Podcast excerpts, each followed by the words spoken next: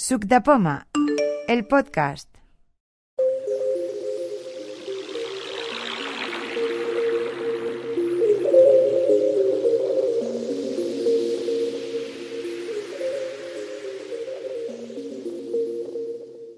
Buenas, estamos en la quedada del 13 de enero del 2022, la primera quedada de este año y tal como está la situación, pues volvemos a hacerla eh, quedada virtual. ¿no? Eh, empezamos con lo que es la lista de personas que van a participar hoy. Primera posición, Josep Yesa. ¿Qué tal? ¿Cómo va? ¿Alguna novedad? Hola, soy Josep Yesa y sí, me he comprado y me los han traído esta mañana unos auriculares de transmisión ósea. Y bueno, ahora cuando me toque el turno, pues explicaré los detalles. Y bueno, de acuerdo. empezando el año bien. De acuerdo.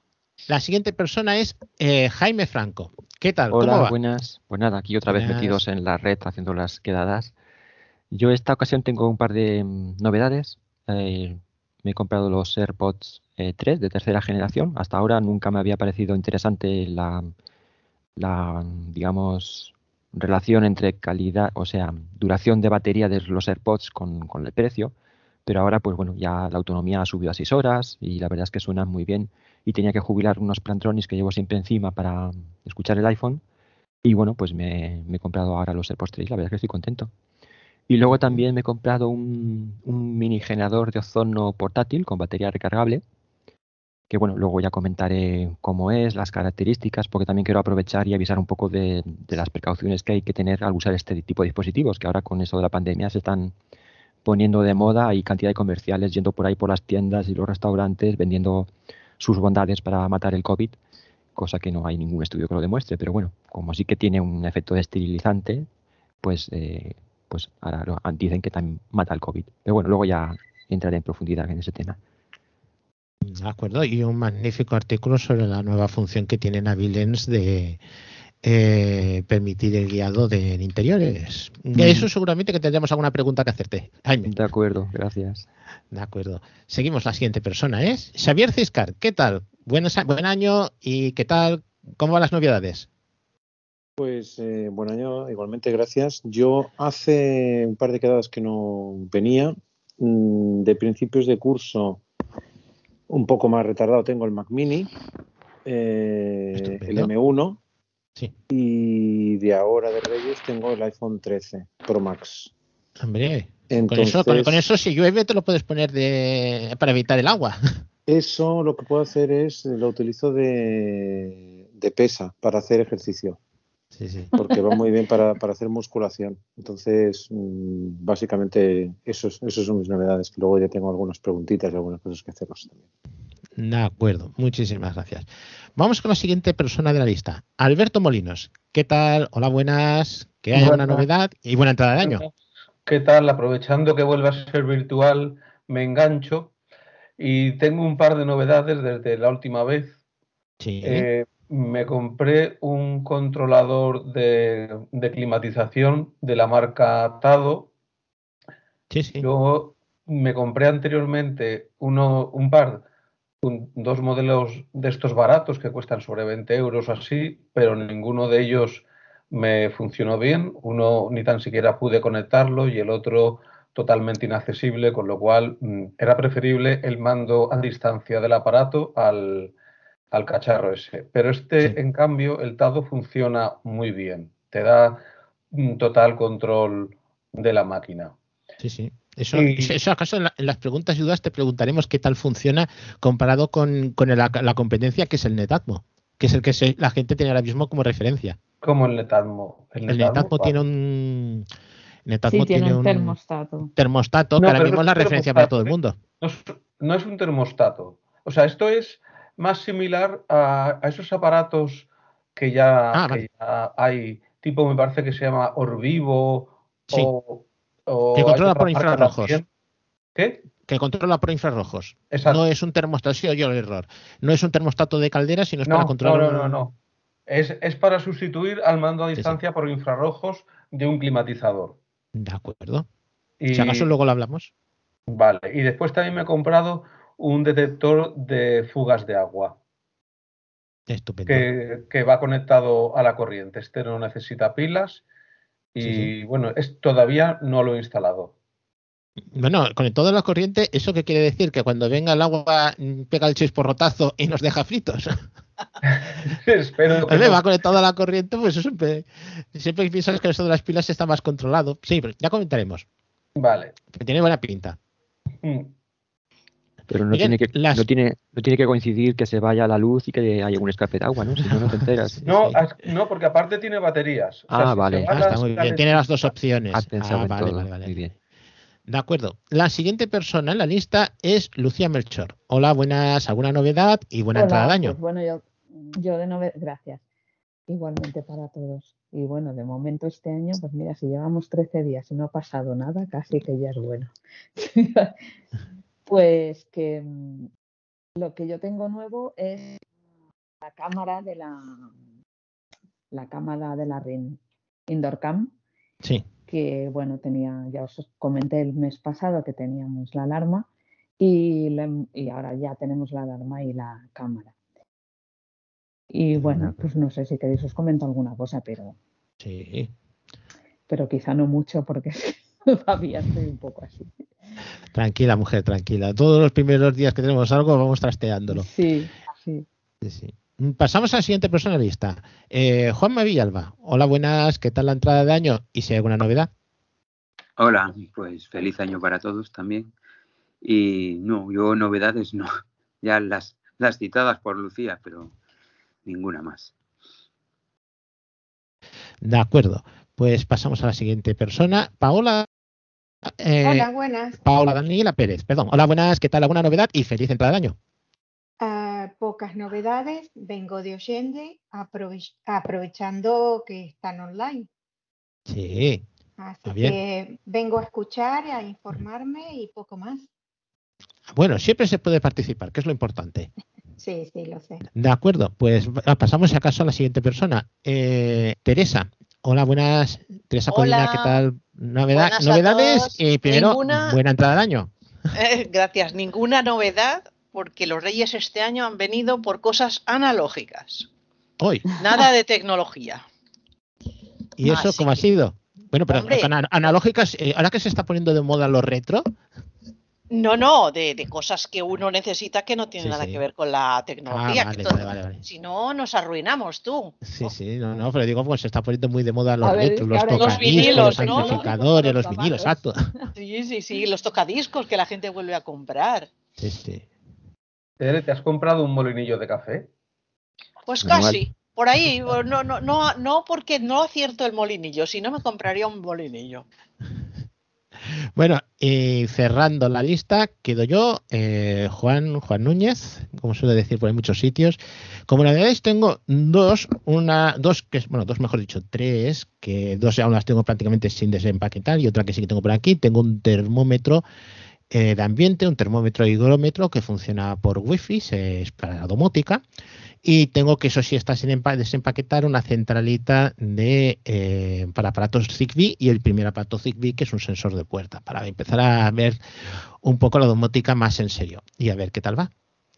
Y básicamente es eso. Si queréis empezamos con las preguntas. ¿Alguien tiene alguna pregunta? Que hemos hablado de varias cosas a la vez. Por ejemplo, sí, ¿Puedo, pregun- perdón, ¿puedo empezar yo que así me paso al iPhone? Ahora estoy con los auriculares del ordenador y sí, quisiera pasarme al iPhone.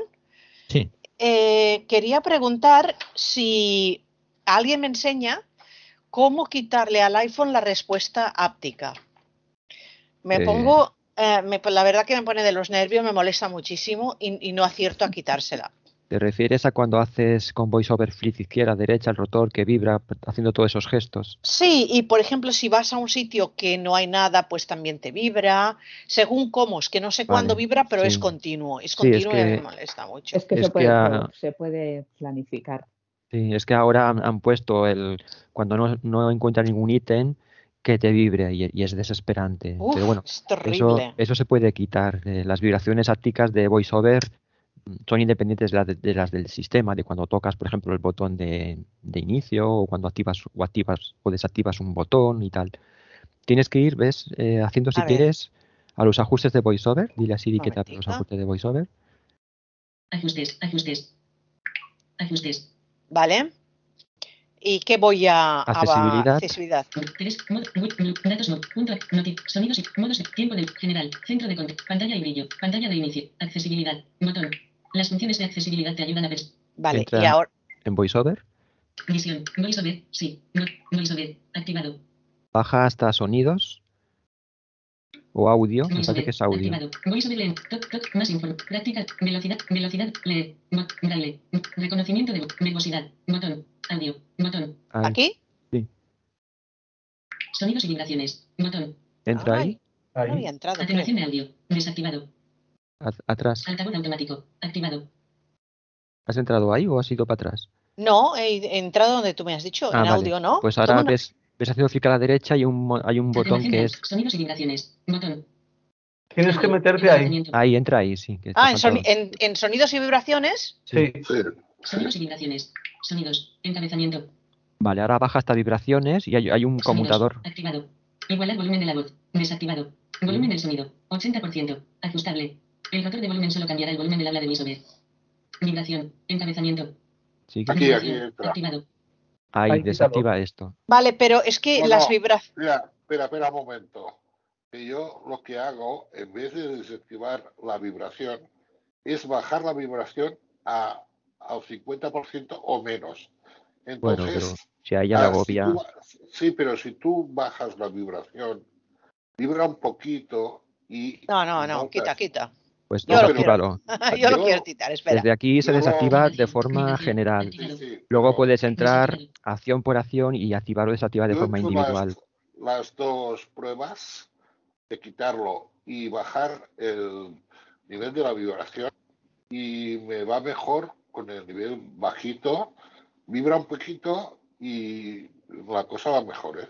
Vale, espera un momento. Entonces, yo ahora le he quitado la vibración y entonces ahora eh, las vibraciones de las llamadas o alguna notificación que hace, ¿eso lo seguiré teniendo? Sí, es independiente. Hay, tip- hay tres tipos de vibraciones. Las de voiceover cuando hacemos gestos, que ahora lo has desactivado. Las vibraciones de cuando te llaman o notificaciones, que eso es dentro de ajustes, sonidos y vibraciones.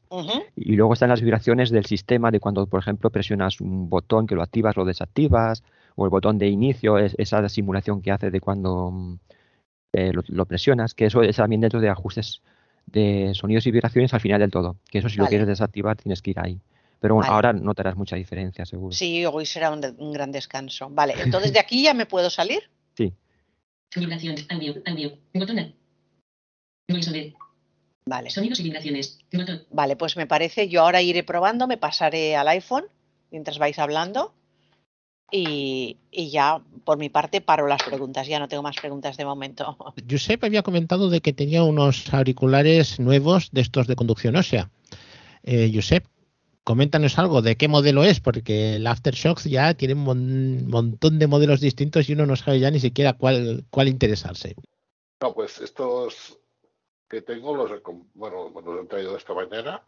Tenía los Aftershock ya de varios años y tenía Sí. el problema del micro que no funcionaba muy bien y menos cuando era por así Skype y alguna otra aplicación pues no me funcionaba muy bien y lo estaba usando con lo bueno con el Mac cuando tenía que escribir últimamente estamos jugando a juegos de rol con grupos de gente que ve y tal ellos Sí. pues usamos una aplicación que se llama ah, Discord y Sí. entonces hay una parte que es hablada, puedes comunicarte, y otra parte que es para enviar, ah, digamos, unas tiradas de dados, que tú haces una fórmula como si fuera en un escrito de WhatsApp, porque es un tipo así de mensajes de WhatsApp,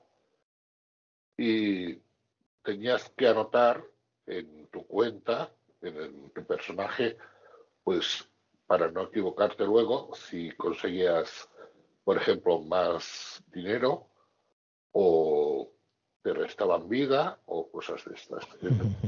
Y entonces, pues lo iba anotando a medida que iba jugando, pues lo anotaba en, en el Pages. Y claro, con el teclado podía notar, me ponía los auriculares de transmisión en, así y con los otros auriculares pues estaba comunicándome con los demás y podía usar el iPhone para hacerme las tiradas de los dados. Y me iba perfecto. Pero el problema estaba que cuando me quería comunicar con otra gente a través de las redes sociales, pues tenía este problema que el micro no iba muy bien. Y al final me decidió a comprarlos. Estos, claro, son más caros porque valen 260 y pico de euros. Los que tenía en aquel tiempo me costaron, me parece, 80 o 90, por ahí. Sí, sí. Y más o menos tienen las mismas características. Ah, más o menos son bastante iguales. Lo que es donde, donde es el sensor que transmite el sonido es un poquito más pequeño. Entonces te lo pones, te colocas, va de la parte trasera de la cabeza, pasa por encima de la oreja y estos sensores que transmiten el sonido uh, quedan, digamos, delante de la oreja, entre la oreja y los ojos. Entonces, en, colocados así, el, de la de derecha, la parte de la derecha lleva dos botones, que uno es para subir y bajar el volumen, bueno, dos para subir y bajar, y el otro es para, digamos, encenderlo o apagarlo, y además, además se lo mantienes, es para, apretado, es para poder, digamos, coger con el Bluetooth. Y la parte, este, la parte trasera tiene el conector, que es un conector que va con, con imán. Y el antiguo iba con micro USB.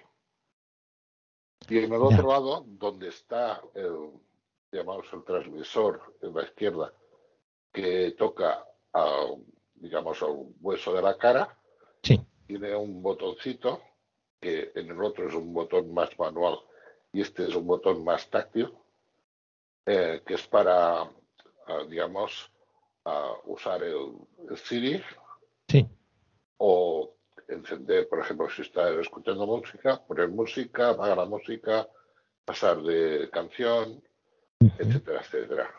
Está muy bien. Pero más o menos son muy, muy similares. Son pequeños, uh, digamos, la comparación con estos auriculares que acostumbramos a, a encontrar, y son de titanio. O sea, que son totalmente aislantes. Este al menos puedes sumergirlo casi, que no pasa nada. Sí, sí. El sudor y todo esto. Y bueno, ahora estoy hablando con ellos, podéis comprobar si pues, pues si, este, si, este, es el sonido de que tiene de micrófono, se oyen bastante bien, ¿eh? Bueno, normalmente los, todos estos auriculares, el micrófono es lo que más pega y pensaba que estabas hablando con otro micrófono más que, que, que fueran los de aquí. Se, te oye bastante bien. No, no, pues los llevo puestos y además, además, yo estoy oyendo perfectamente y estoy encantado de tenerlos. Porque además, a esta hora tengo las orejas libres, puedo, por ejemplo, coger el otro iPhone que tengo, poner los auriculares y estar trabajando con, con otro aparato mientras estoy aquí hablando o, anotarme alguna cosa en el, en el Mac sin que nadie sepa que estoy trabajando con otro dispositivo. de acuerdo. Y de las... Sí, dime, dime. No, bueno, que, nada, que, que, más o menos, digamos, la comparación de uno al otro es muy, muy similar. ¿eh? Varía un poco porque estos, yo te digo, el, lo que es lo que realmente transmite el sonido es un poquito más pequeño sí. ¿eh? y la curva que pasa por encima de las orejas es más larga, digamos, hace más curva. Más arco. Pero sí, pero va de, digamos, de, de, la parte trasera del cuello, sí. eh, pasando por encima de las orejas. Luego he comprobado incluso ponerme las gafas y no molestan. Son las gafas que tengo que llevo así para un tipo un poco oscuras y no molestan nada. Y desde, que fuera, muy desde fuera, te han comentado si se escucha muy fuerte, porque los de conducción ósea, si se sube mucho el volumen, se escucha mucho desde fuera. ¿Te han comentado?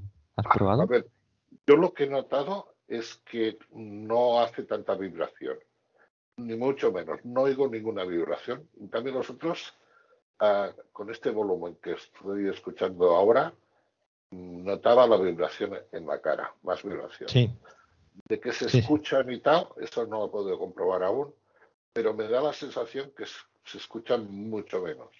sí. Mo- Sí, bueno, o sea, vibración era precisamente eso, que vibraba, Sí. con, vibraba con demasiada potencia y entonces cuando llega a un límite eh, lo que hace es que vibra todo el soporte y entonces es cuando se oye más y además no lo notas como una vibración, no llegas a tener un volumen muy alto, que es la única cuestión que tienen los auriculares de conducción ósea. Sí, pues con estos no notas esa vibración que noto con los demás.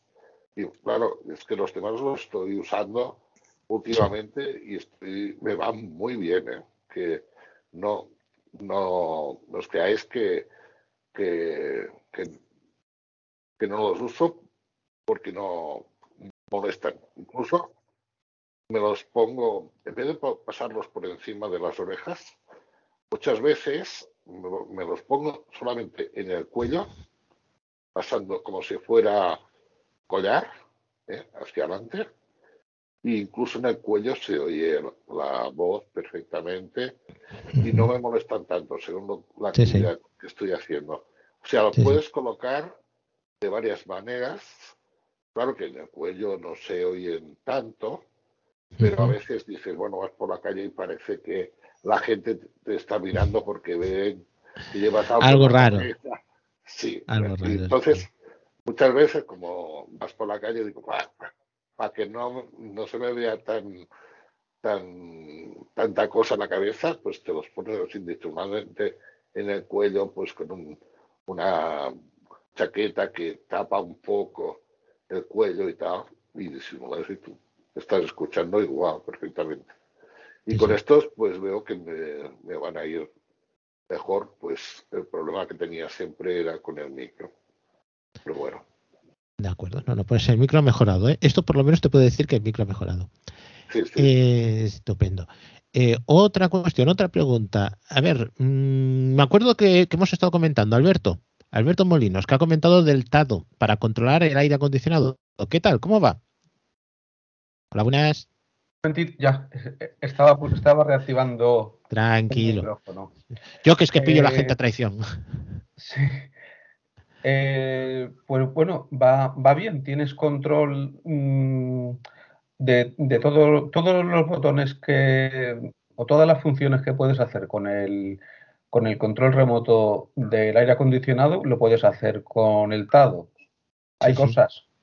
Por ejemplo, el propio mando tiene pues dos, tres botones los que necesite para, para hacer la temporización y eso mm, lo haces en otro apartado de la aplicación. Bueno, tienes su aplicación, claro.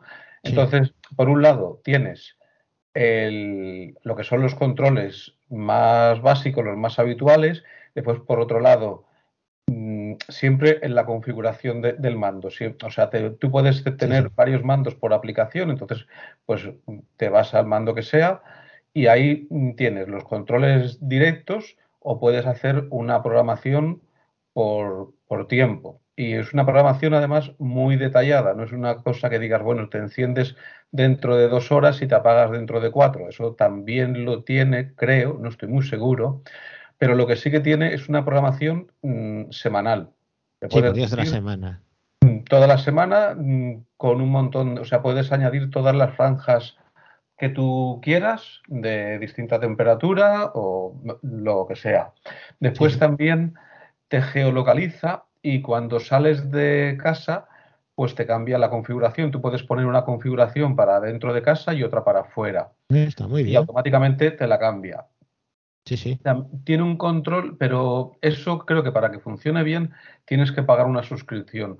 Un Ah, control vale. de, de gasto, de detección de ventanas abiertas, pero bueno, yo no tengo muy claro que la detección de ventanas abiertas funcione bien, porque a mí me ha dicho que tengo una ventana abierta y nunca he tenido, o sea, todas las veces que me ha avisado que tenía una ventana abierta, han sido falsas alarmas. Pero bueno, no es, no es algo que tampoco haya probado si funciona bien o no, porque bueno, eso lo controlo yo, si la ventana está cerrada. Sí, sí.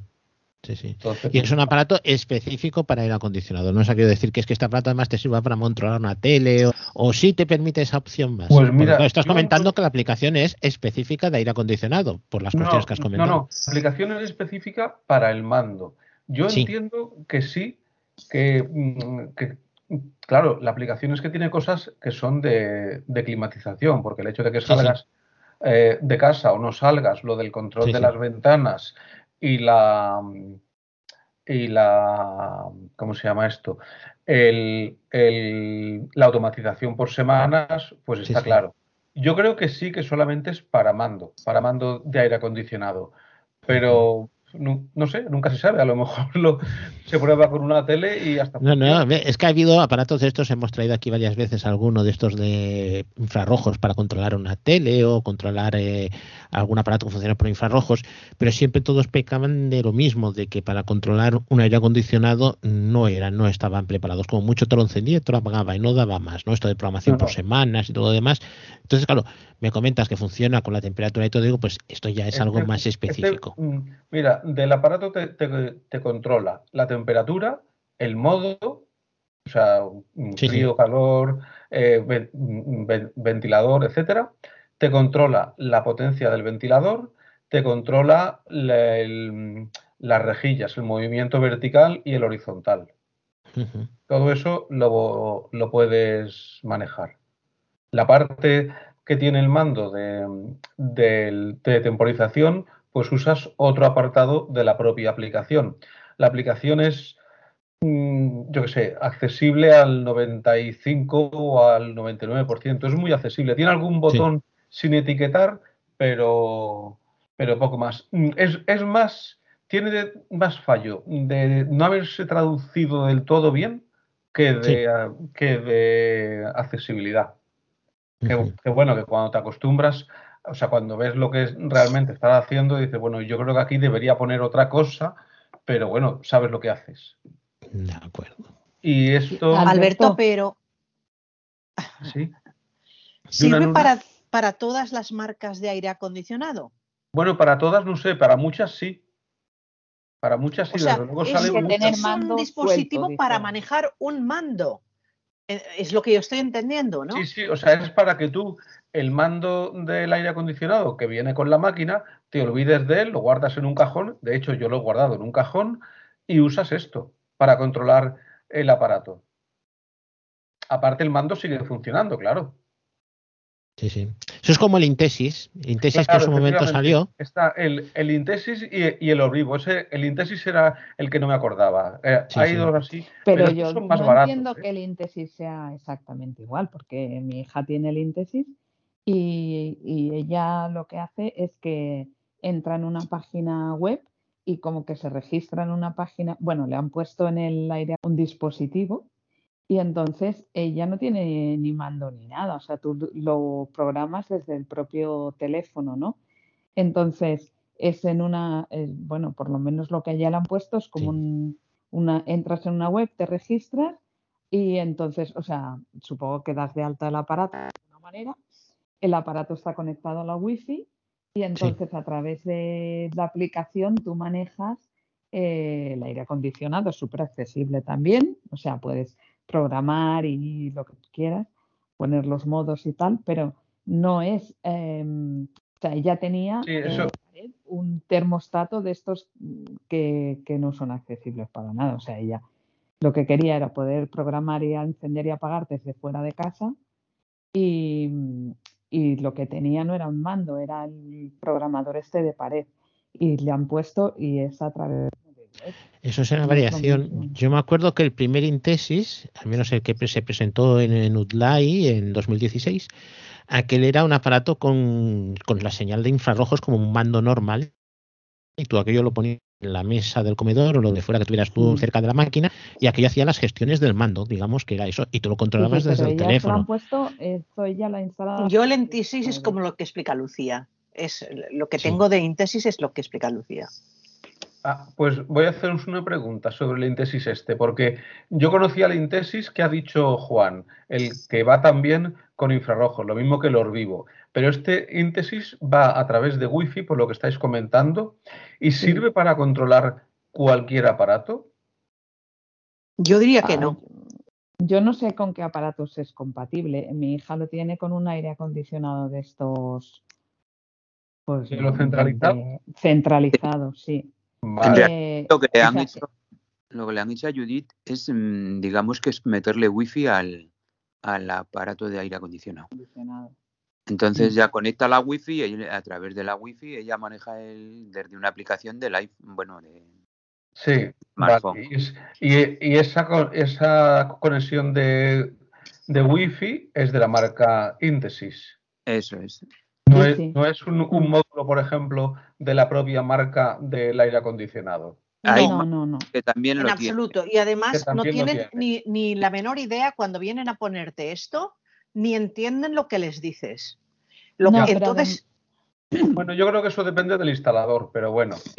Ahora hay Pero un- ellos te pueden instalar esa, propio- esa- esa- esos de Intesis te pueden instalar ese, o sea, ellos te instalan una conexión de tu mm, de tu termostato centralizado a Wi-Fi con cualquier marca. No. Ellos lo que Con ponen muchas. es en, en- en la máquina del aire acondicionado, es como si pusieran, ¿sabes aquellos? A ver, yo no lo he visto arriba, ¿eh? Pero sí que estuve cuando vinieron a instalarlo y ellos el termostato no lo tocan para nada.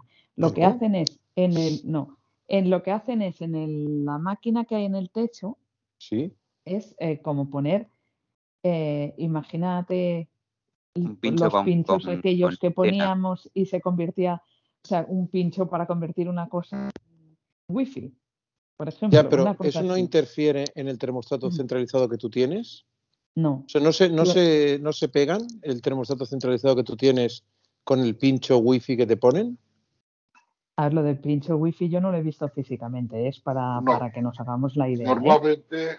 Es como Pero- un móvil pequeño, como los de Nokia, no sé, algo así. Ah, una Esto cosa que va por. arriba en la máquina. Ya, Está pero Sí, sí, pegada a la pared y tiene un cable que va al aire acondicionado. Y entonces Ya. esto, No, no, ella no, ¿eh? En el de ah, ella yo sí.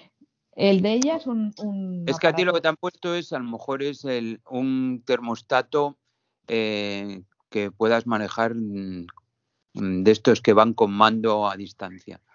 Pero esto en las máquinas modernas, ya incluso la misma marca del, del esto, lo que hacen es que vaya wifi y tienen aplicación. Y una vez que tienen aplicación, tú desde la aplicación puedes ponerlo desde fuera de casa o no. Pero sin poner nada más eh, que un conector para que eh, la máquina se, eh, se relacione con, con la wifi de la casa. Lo que, tiene, lo, que, lo que está funcionando es de la siguiente manera. Tú tienes que descargarte la aplicación. Esta aplicación tienes que darte de alta y dar tu nombre de red Wi-Fi. Una vez has hecho esto, el aire acondicionado, este tienes que clicar allí para que se acople a esta aplicación. No, Una pero vez- previo, ser que no, ¿eh? la- aire acondicionado la no vale. no, de- no, no. Claro, claro que no, claro que no. Primero tienes que primero ver. tienes que instalar el, El hardware. El hardware, claro, porque si no el aire acondicionado, por más que bajes la aplicación, no entiende nada. Entonces, Claro. tú cuando No, te, pero has hecho Una wifi vez, ya, una vez tienes la aplicación, el aire acondicionado, tienes que activar para que busque la aplicación y se configure con la aplicación. pero Ya, primero pero tienes que antes, antes de la aplicación estamos hablando del, del aparato, porque la aplicación Claro. solo se conecta a su aparato. Claro. Claro, eso Claro. es.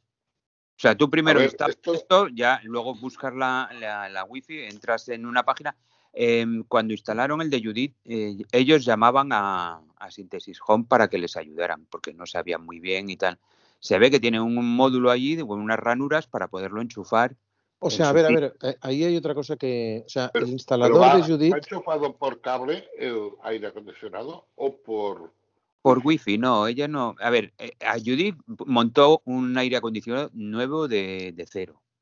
sí, Sí, pero el aire acondicionado está conectado a la red por cable o claro. por wifi.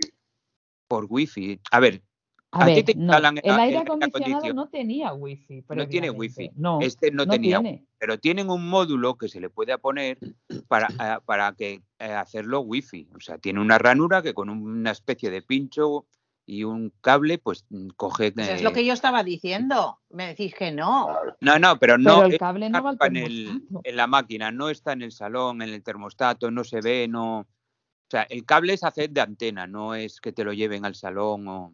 El cable, el mío, por ejemplo, está en el salón y se ve. Claro, pero es que esto Pero- no es lo, eh, lo que ponen ahora. O sea, lo que ponen ahora lo que es es que ya los aires acondicionados nuevos llevan una ranura para poderle poner wifi. Ah, Eso está bien. Claro, a ti Pero lo que te han es- que eh, te han puesto una especie de termostato por infrarrojos y entonces tendrás también una aplicación Claro. y podrás usarlo desde eso. Pero a ti ya lo que te han cambiado es el termostato porque tú tienes un aparato en el salón, ¿no? Sí. Y esto No, no lo que- es ningún aparato, una nada. cosa, una cosa es que tú hagas funcionar un aire acondicionado a través de un mando o de un aparato que lance infrarrojos, como tengo yo, eh, que el aire acondicionado con Alexa lo utilizo, lo puedo subir y bajar la temperatura. Lo único que no me funciona, lo único que no me funciona es el encenderlo, porque es un botón que no va con, con infrarrojos, pero lo demás sí. Claro, pero porque tu eh, aparato in- interactúa con tu termostato que va por infrarrojos. Esto no tiene Sí, nada que ver. sí, Esto te ponen un termostato normal y corriente, que también los hay de más caros y de otra calidad, pero te instalan Sí. el básico que va conectado a la máquina con cable, que ese es el, el clásico de toda la vida. Tienes el termostato allí con la pantallita pequeña, los botones y ya está.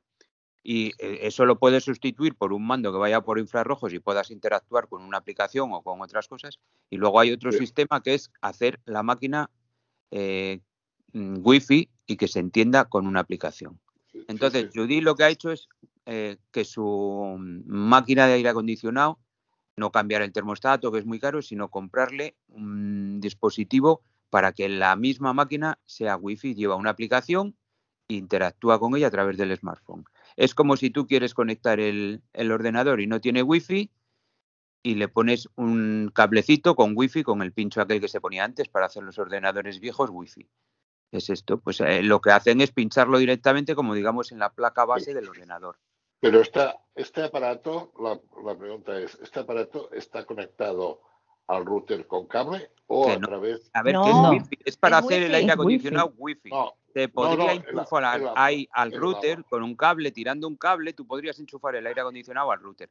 Pero no, esto al- es el, para que el sea aparato wifi. que acoplas al, al, al aparato que acoplas al aire acondicionado, este suplemento, va por wifi a través del a- al router o va Claro. hasta Sí, es que se conecta Claro, por wifi, Josep. va por wifi, Claro. claro.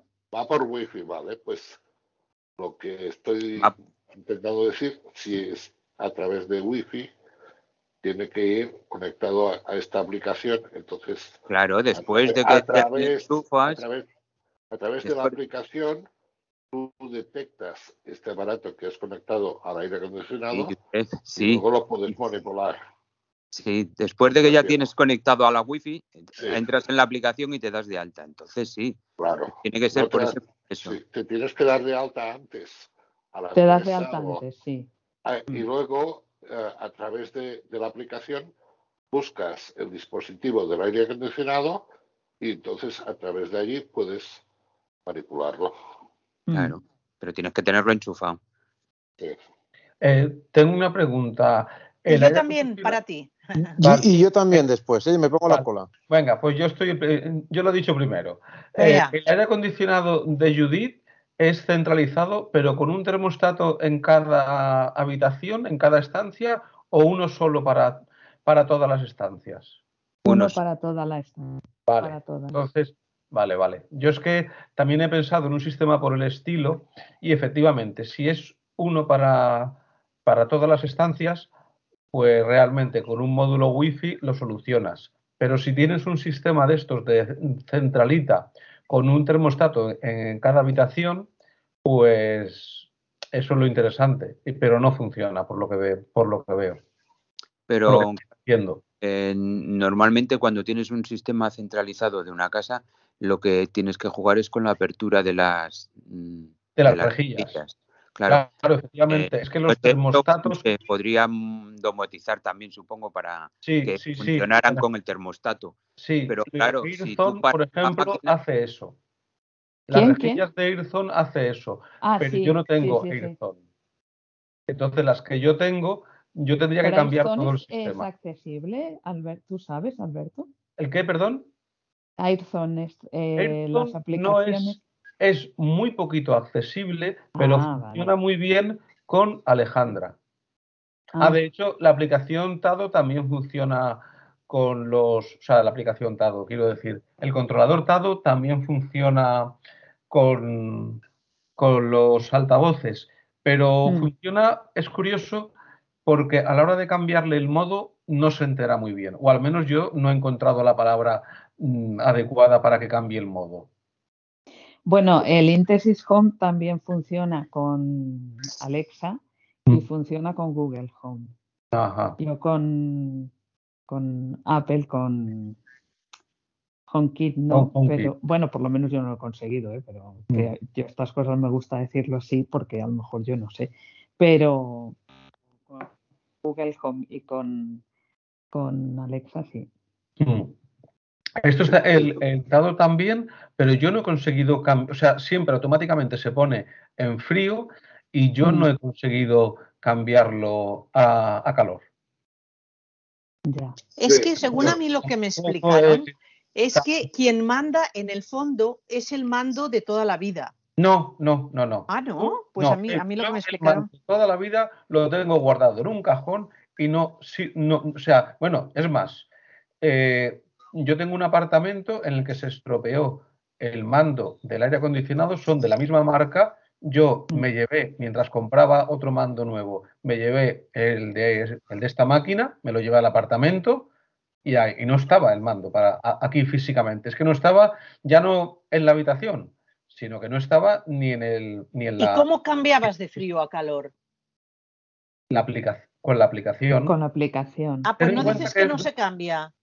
Con Alexa dice. No, con ah. Alexa Ah, de todas las maneras, es que yo creo que Alexa a veces eh, coge las cosas, por ejemplo, como si fueran, porque yo con la Xiaomi, con la aspiradora Xiaomi, mm, tampoco, o sea, puedo encenderla y, apagarla, pero tampoco. Sí, pero a lo mejor no le puedes decir que cambie la potencia o lo que sea. Claro, entonces yo lo que creo es que, debe entender que son como interruptores. Sí, algo, puedes algo encender y apagar, pero no más. Es que el otro día comentamos lo de los aparatos domóticos, el, Juan Núñez que trajo aquel aparato de infrarrojos, bueno, que yo tengo uno igual, que es el que estoy usando para la tele y para el aire acondicionado. Estos aparatos también están que van por ondas, aire acondicionado, y tal, que van de distinta manera y puedes configurarlo a través también de Alexa y entonces depende del modelo de aire acondicionado, van de una forma o de otra. Cada modelo pues tiene sus su accesibilidad, pero a veces... Pero yo creo que es el tema de las skills, porque, por, ejemplo lo de los, por ejemplo, mira, ahora mismo si tienes toda la casa con aire acondicionado, tienes sensores de temperatura, tienes que, ah, los sensores de temperatura los tienes que ah, decir en qué habitación está y a través de Alexia, pues los puedes ah, bajar de temperatura o subir o que funcionen o apagarlos. Pero los tienes que nombrar en cada habitación. Pero, a ver, yo creo que, estamos un aparato de sensores, en cada habitación. Pero de todas las maneras que yo creo que hay que, hay que distinguir, porque, a ver, hablamos de sensores en genérico y para todo no es igual. Por ejemplo, yo tengo dos cámaras de, vigilancia, ¿no? Vale, una es eh, Reolin, eh, la Argus 2, y la otra es la de la RIN. Bueno, pues a mí la Reolin me la reconoce, la puedo eh, encender, apagar y todo lo que quieras con la Sin embargo, no puedo ver, no puedo utilizar la pantalla del iPhone para ver lo que pasa dentro de casa con esa cámara, ¿vale? Me dice que tengo que tener un dispositivo con pantalla. Yo pienso, pues el iPhone ya tiene pantalla, ¿vale? Pero no, eso no lo, no lo interpreta ella. Vale. Sin embargo, tú coges la cámara y desde el mismo iPhone tú puedes ver la cámara, lo que está pasando en esa casa. Entonces, a ver, aunque sean cámaras, aunque las sean compatibles, no siempre eh, las debe interpretar igual. No, entonces, yo estoy convencida que la Xiaomi, yo solo la enciendo y la apago, pero a lo mejor otra aspiradora sí que la puedes apagar, encender, poner modos, no sé qué, no sé cuántos. Entonces, yo creo que no deberíamos hablar de sensores en genérico, ni de aspiradoras en genérico, ni de cámaras en genérico, porque es que depende qué cámaras, depende qué aspiradoras y depende qué sensores haces más o menos. Es que lo- los dispositivos en general domóticos ah, van a través de una aplicación y luego esta aplicación se puede configurar, por ejemplo, o no, con, con diferentes, con los altavoces inteligentes que tenemos y Sí. tal. Pero yo, por ejemplo, tengo una cámara que va con una aplicación y entonces cuando lo- la conecto, eh, tengo que ir a la aplicación si quiero ver lo que pasa y luego Mm. desde la aplicación, yo porque no mm, estando ciego, pues no la puedes manipular bien, pero una persona que ve, por ejemplo mi pareja, eh, pones el dedo ahí y la cámara la vas enfocando donde tú quieres, porque tiene ah, todo, todas las posiciones posibles. Si la pones encima de una, meca- una mesa, puedes enfocar para todos lados y vas viendo con Pero ver, visión Josep, yo te de digo que esa cámara Y tuya, eso sí, es a través de la Vale. aplicación. Eh, Vale, desde la aplicación, evidentemente, si yo manejo las los sensores desde la propia aplicación de la marca, pues sí que influirá la accesibilidad de la aplicación. Pero yo lo que te comento que con Alexa o con, vamos, con Google lo tengo menos trabajado, pero Alexa lo tengo más. Y eh, no podemos hablar en genérico ni de sensores, ni de cámaras, ni de aspiradoras, ni nada. Hay que mirar las marcas y, y las skills en concreto, porque Mm, Ya digo, o sea, yo es que tengo dos cámaras de dos marcas diferentes y una desde la misma Alexa. Yo puedo verla eh, o escuchar el sonido, eh, quitarle el sonido, lo que sea. Y sin embargo, la otra no, la puedo encender y apagar. Pero es- Su- eso quiere decir Eso es una cuestión de implementación de las skills, no tiene más Claro. secreto. Pues intento decir, que no hablemos en genérico de que la otra eh, respecto a, a la aplicación Bueno. de Amazon. Ah, Bueno, yo, yo eh, ¿puedo hacer ya la pregunta? Sí, ya. Sí. Fran. Sí. Alberto, quería Sí. preguntarte una cosa de Tado.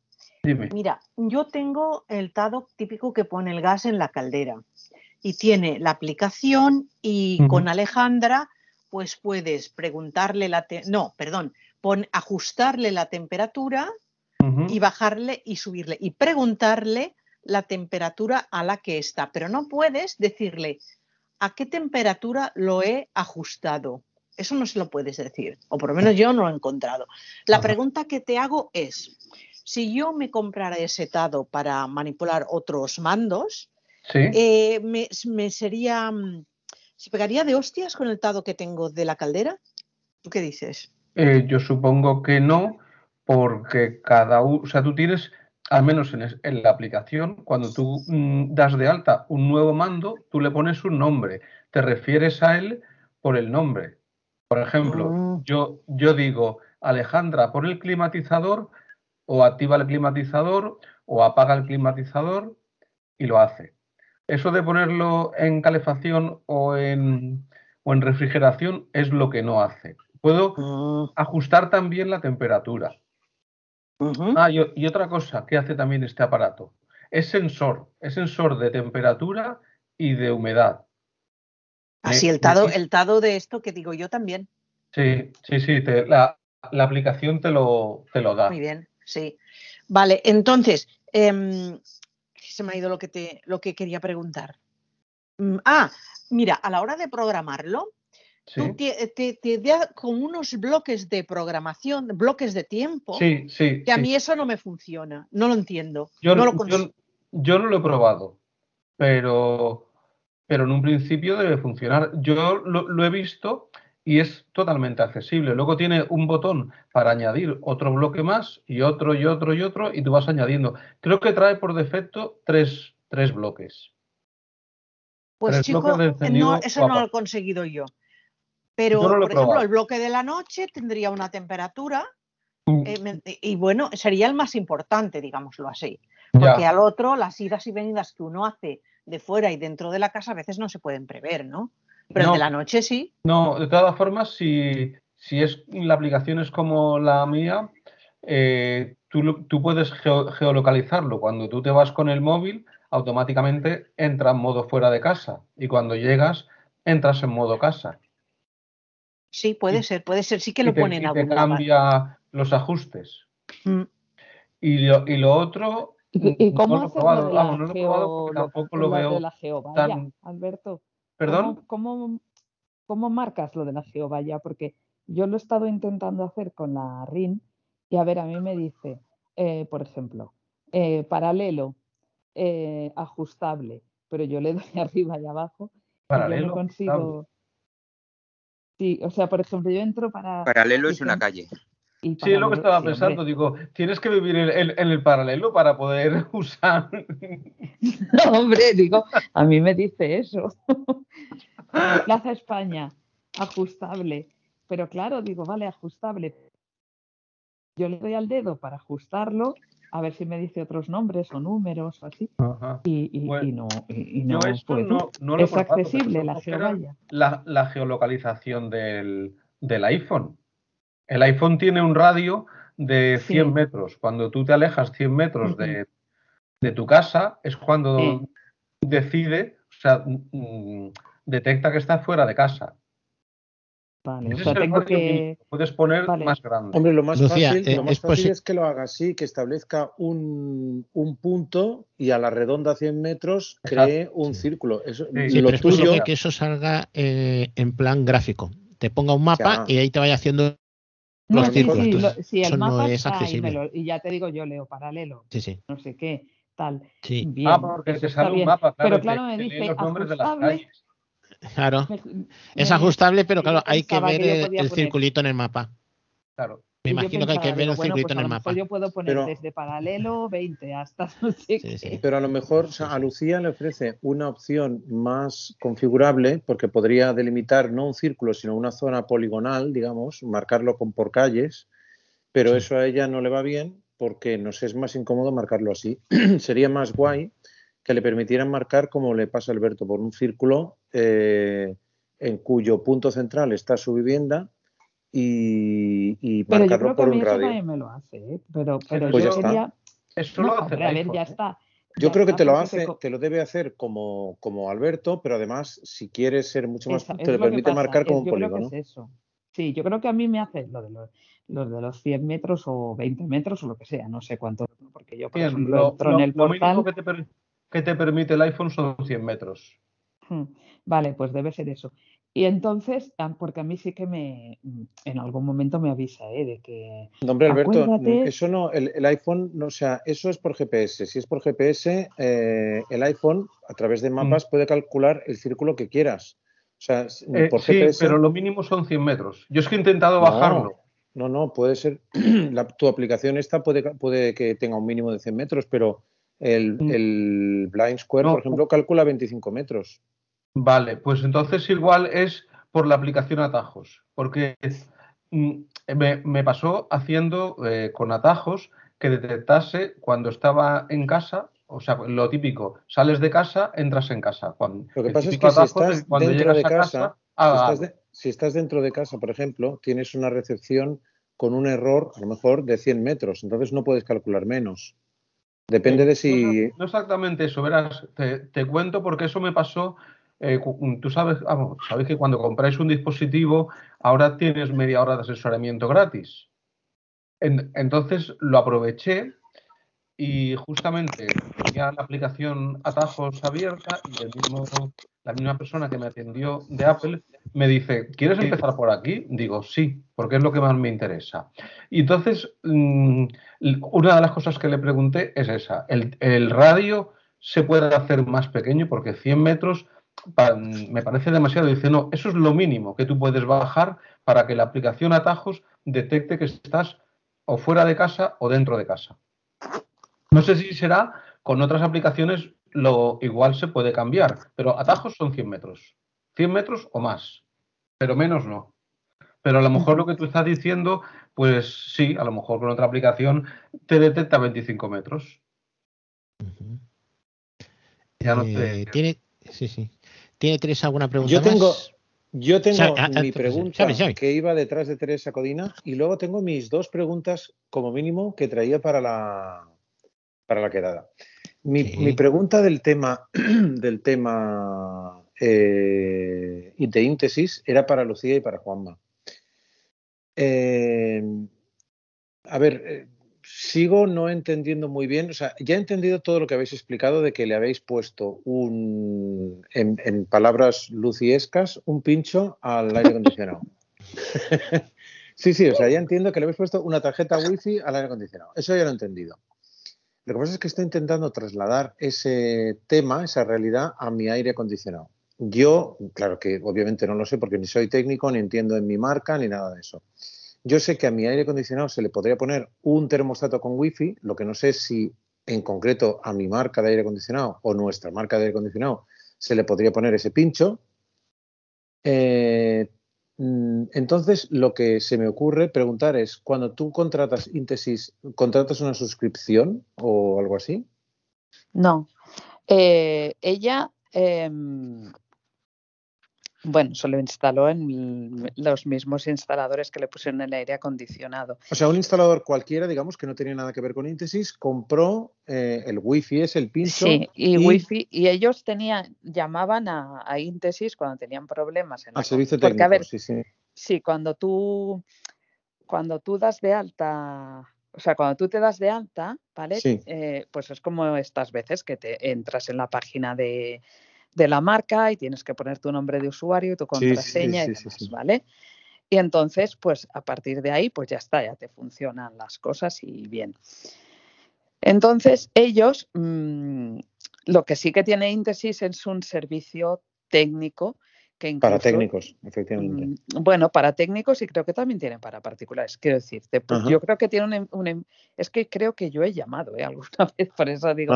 O sea, que eh, tú incluso podrías llamar y decir, mira, tengo un aire acondicionado de tal. Ah, de tal marca, vale, vale, vale. Y en la página web vienen con qué marcas son. Eh, sí, pero claro, es el modelo, porque viene Mitsubishi, vale, sí, pero. Ya, ya, ya, tendría que mirar el modelo y todo eso, vale, vale. Si tienes los papeles del tuyo, incluso tú mismo lo podrías eh, mirar en su página web. Sí, sí, sí, sí, vale, vale, vale, vale. De acuerdo, de Pero de todas maneras, eh, ya te digo que últimamente las propias marcas tienen ese módulo también. Vale, vale, es posible que haya un módulo y sea cuestión de instalar el módulo simplemente. sí, lo que pasa que, claro, lo que sí que aseguras con Íntesis es que la, aplicación es accesible. Con las marcas ve a saber que es el ya, ya, ya. No, por eso, por eso no yo, es accesible. Por eso yo no quiero instalar el, el eh, termostato wifi de ellos, que eso yo ya sé que lo tienen, pero yo no mm. quiero instalar el termostato wifi de ellos porque no sé si es accesible o no la aplicación. En cambio, si tengo el de íntesis, o sea, si, tuviera el pincho eh, wifi, sí, hombre, por llamarlo de alguna manera, si tuviera la placa wifi de ellos eh, y tuviera mm, lo de íntesis, sí que se, sabría que es, eh, que es accesible. Mm. Vale, ya está, ya está.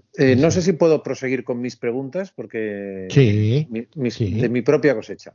Mm, tengo la duda más grande que tengo que no consigo solucionar. A ver, yo he cambiado de iPhone 11 a iPhone 13 Pro Max.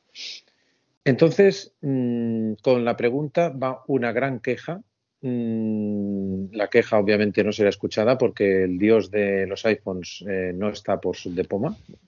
Pero yo. ¿Pero qué quieres decir? ¿Que no nos escucha? Nunca, nunca, nunca. Muy mal. Ten la seguridad de que no siquiera, ni siquiera Katy Erlinger, que es la de accesibilidad, no se escucha.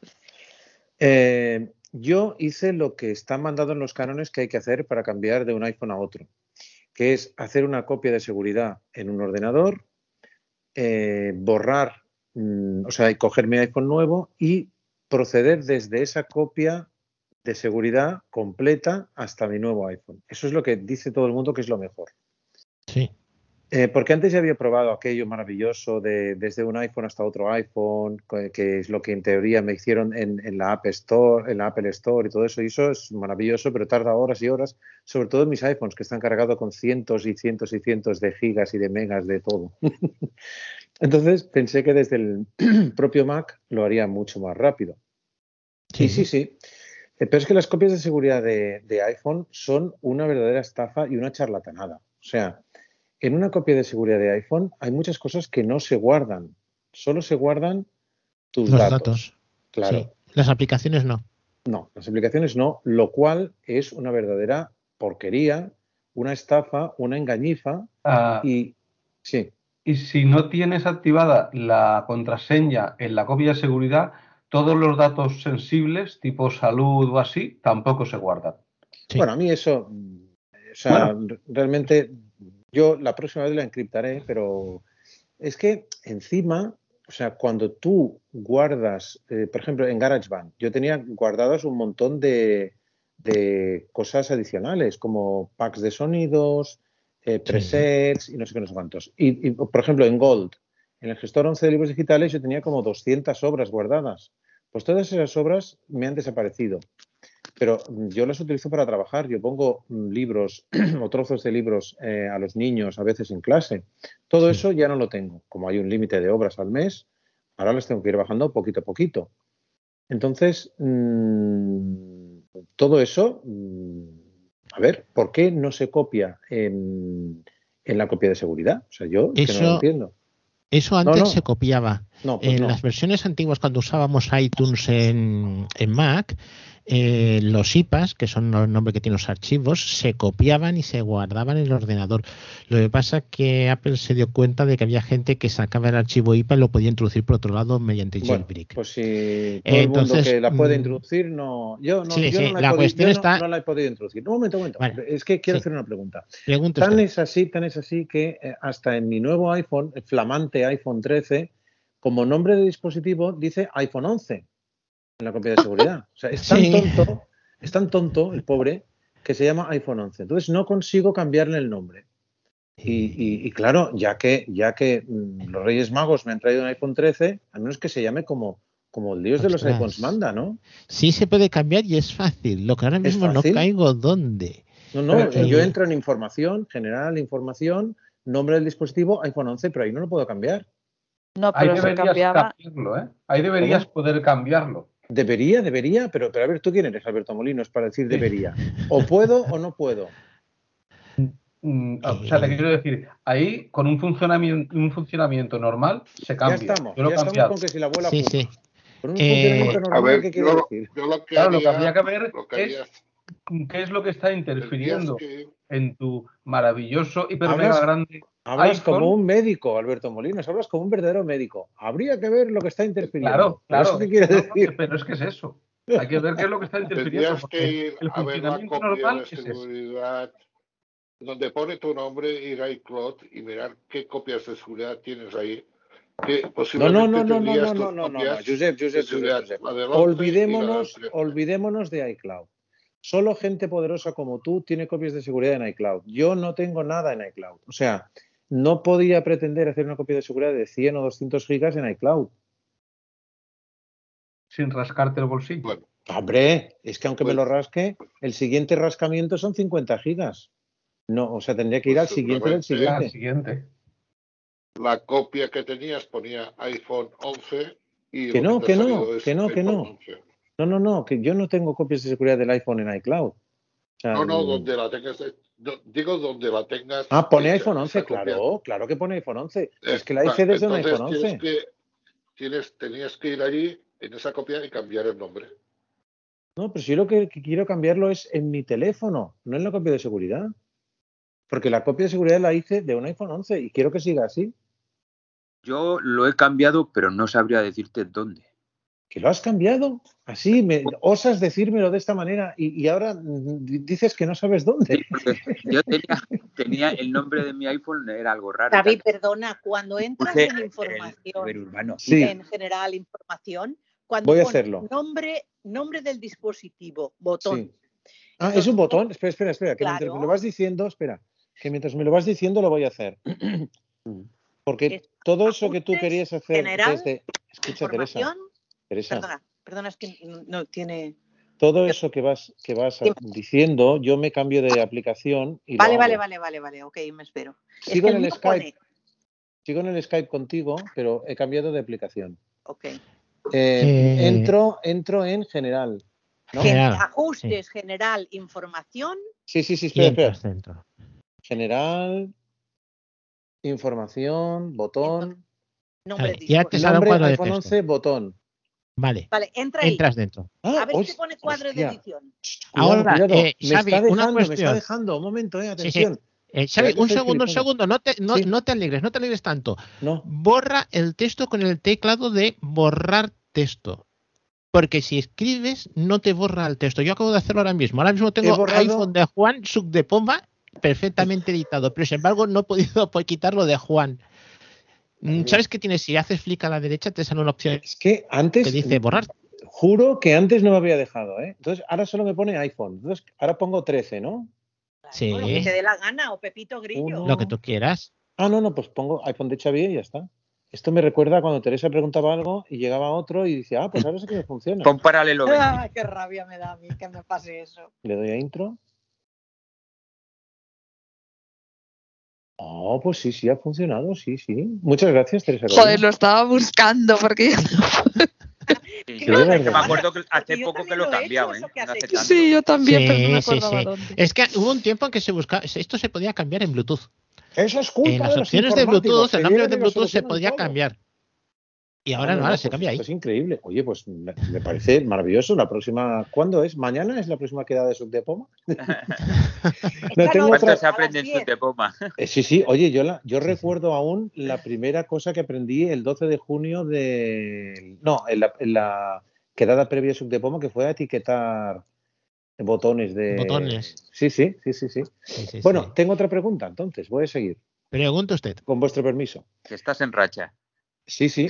No, esta ya sé que no voy a tener respuesta porque lo he mirado mm, en todas partes. O sea, bueno, espero, espero.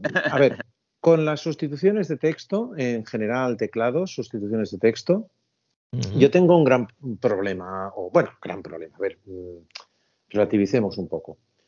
Eh, aquello que tú pones, por ejemplo, eh, aquello que una vez eh, a un compañero nuestro, del cual no diré el nombre, pero que todos o casi todos nos acordaremos, que tenía puesto aquello de CCC y se escribía el número de cuenta. Pues cuando pones CCC, escribes, por ejemplo, el número de cuenta, cosa que va muy bien si, si- si tienes solo un número de cuenta. Lo que es bueno es no poner CCC porque es fácil que lo uses en otros casos y en vez de CCC pones CCCX, por ejemplo, que es una cosa que ya no usas habitualmente y ya está. El problema de estas cosas mm, es que mm, al menos yo no conozco otra forma de usarlo que cuando has escrito la, la- la abreviatura, Mm, después tienes que poner un espacio. Sí, así No sé es. sí. Así es. Pero entonces, después del texto que pone en lugar de la abreviatura, también te pone un espacio. No sabía asegurarte, tenemos que probarlo. Yo No, creo no, que sí. Sí, Yo sí, sí, sí. porque- garantizo. Sí, te lo puedo Sí, sí, sí. Porque Vale. se entiende que, que lo que has querido es cambiar la frase aquella por otra. O sea, una palabra, dejamos una frase, Sí. una palabra, ¿no? Sí, Por ejemplo, yo tenía puesto para poner tres signos de aprobación, en vez de escribir, escribir OK, pongo POK. vale, Entonces automáticamente salen mis tres signos. Vale, pues y si claro, se entiende de que ya vas a empezar con otra pregunta, otra palabra. Por lo tanto, el espacio se queda. Ya, pero si tú quieres poner una dirección de correo, yo por ejemplo cuando pongo XCP se escribe mi dirección de correo. Sí, Y después de la dirección de correo no quiero poner un espacio. la quieres borrar. Sí, es cierto, te entiendo. Entonces, lo que tengo que hacer, eh, me ha dicho mi hermano que si en, en tinta también, o sea, en, en vista, también se, se pasa lo mismo, que tú pones un espacio Sí. y, y se escribe ese espacio. Eh, si quieres evitar que se ponga el espacio, porque tú antes de presionar el espacio aparece como un globo en la pantalla, si Sí. tú le das a ese globo, se escribe la- el texto que sustituye la abreviatura, o sea, en, en tu caso, si hubieras puesto POK, Sí. te aparecería un globo con el OK o los tres OKs o lo que has Sí. Entonces, si tú le das a ese globo, se escribiría sin el espacio. Ya, es Eh, pero claro, con VoiceOver mm, no, Uy. no se localiza el, el sitio ese. Es que el problema es que con VoiceOver mm, muchas veces el globo no te lo dirá. Es como cuando tú estás escribiendo y Sí, te pero hace escucha, escucha. Pero es que además debe ser, debe ser un poco como temporal, porque yo sí que oía que hacía pero no Eso, sabía que eso. salía globo. Con ese sonido, con ese sonido, el blub, blub, blub, ese, con ese sonido aparece un, lo que sea, un, Sí, sí. Ah, como una notificación o un globo, Sí, sí. una cosa así. Sí, pero Entonces- debe ser aquello rápido, ¿eh? que Claro. hasta No, que lo no. encuentres. Exacto. Mm, Es que no lo puedes encontrar porque si empiezas a hacer flick izquierda, repasarías todo el teclado hasta Sí. que lo localizas. Sí. Eh, Entonces- Xavi, ¿has probado hacer flick arriba o flick abajo? No, no he probado. Si hubiera Pues probado pruébalo. y hubiera Yo lo sé por, sí, yo lo sé porque cuando te salen que son los errores ortográficos, que te sale igual el mismo globo, Ah, yo vale, he vale, seleccionado haciendo flick arriba y flick abajo. vale. ¿eh? A ver, voy a probar, voy a probar. Sigo, sigo probando. Abro- Comento, una cosa. A ver, yo utilizo bastantes abreviaciones de texto. Cu- Antes he comentado que en juego a juegos de rol y usamos varias tiradas de dados, dados de 6, dados de 10, dados de 20, dados de 100, etcétera. Entonces he hecho abreviaciones porque tienes que hacer, por ejemplo, un dado de 6 es ah, sin denominación de 6, un D y un 6.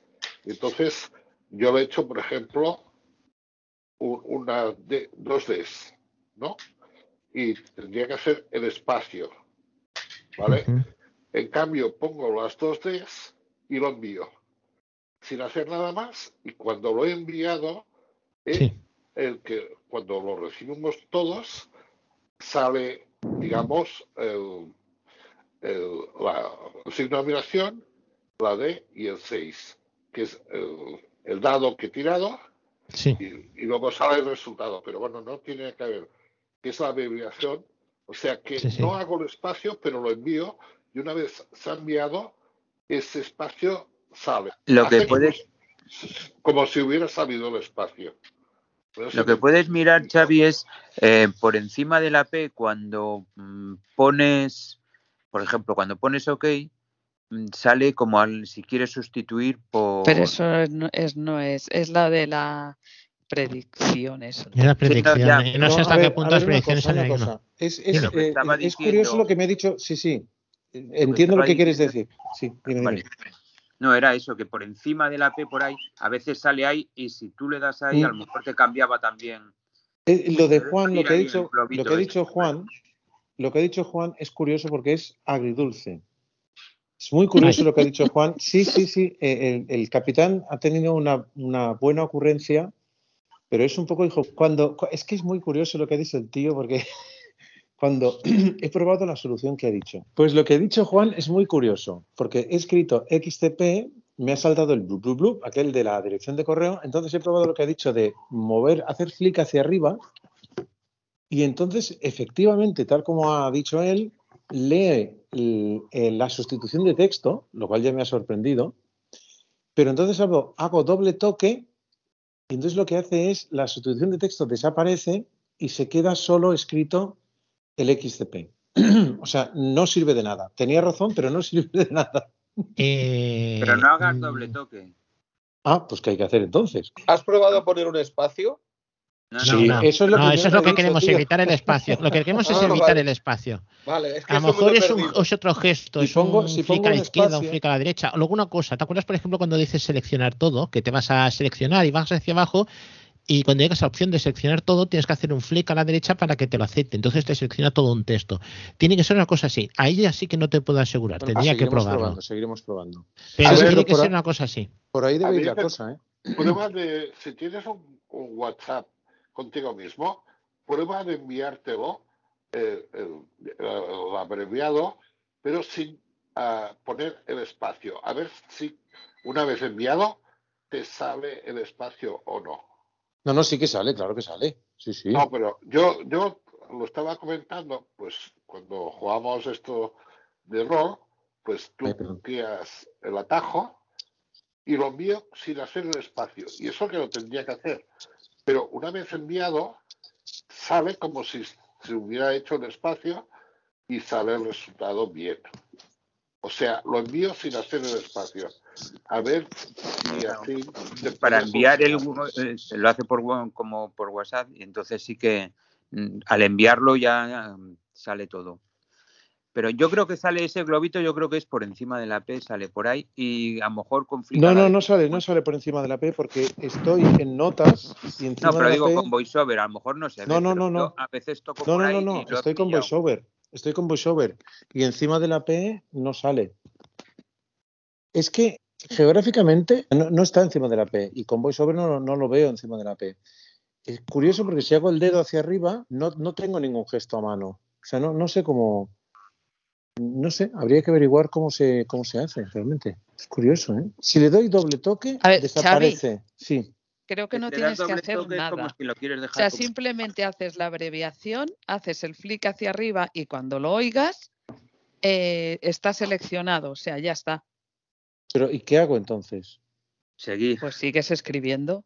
Ah, sí, sigo escribiendo. Sí. Eh, pongo la coma o lo que sea. Pones la coma o lo que quieras. A Yo ver. creo que es así, porque yo ahora lo he hecho A ver. y he hecho, pues lo que pasa es que, claro, no he seguido escribiendo, ¿eh? pero mm, he hecho, he visto que quedaba como seleccionado, o sea, le daba carácter Ah, vale, a vale, vale. carácter y después del carácter no Ah, había tienes toda la espacio. razón. A ver, a ver, un momentito. Dale arriba y lo dejas y sigues escribiendo. Vale, vale, tienes razón. No hay que hacer nada. Sí, sí. Bueno, Claro, pero no hay que hacer es- nada. Hay que tirar eso- hacia arriba y punto, y no hacer nada. Claro. Eso, es lo- eso es lo de poner un espacio. Lo que pasa que, No, claro, si no, después no, del no, no. espacio va una coma, pues pones la coma. No, no, porque si pones un espacio, hace un espacio. Sí, ¿Entiendes? Y, y no, pero te, no te pone la, la palabra que sea también. sí, Sí, pero, pero con, con el espacio. Y él espacio. quiere poner, Claro. por ejemplo, después de la...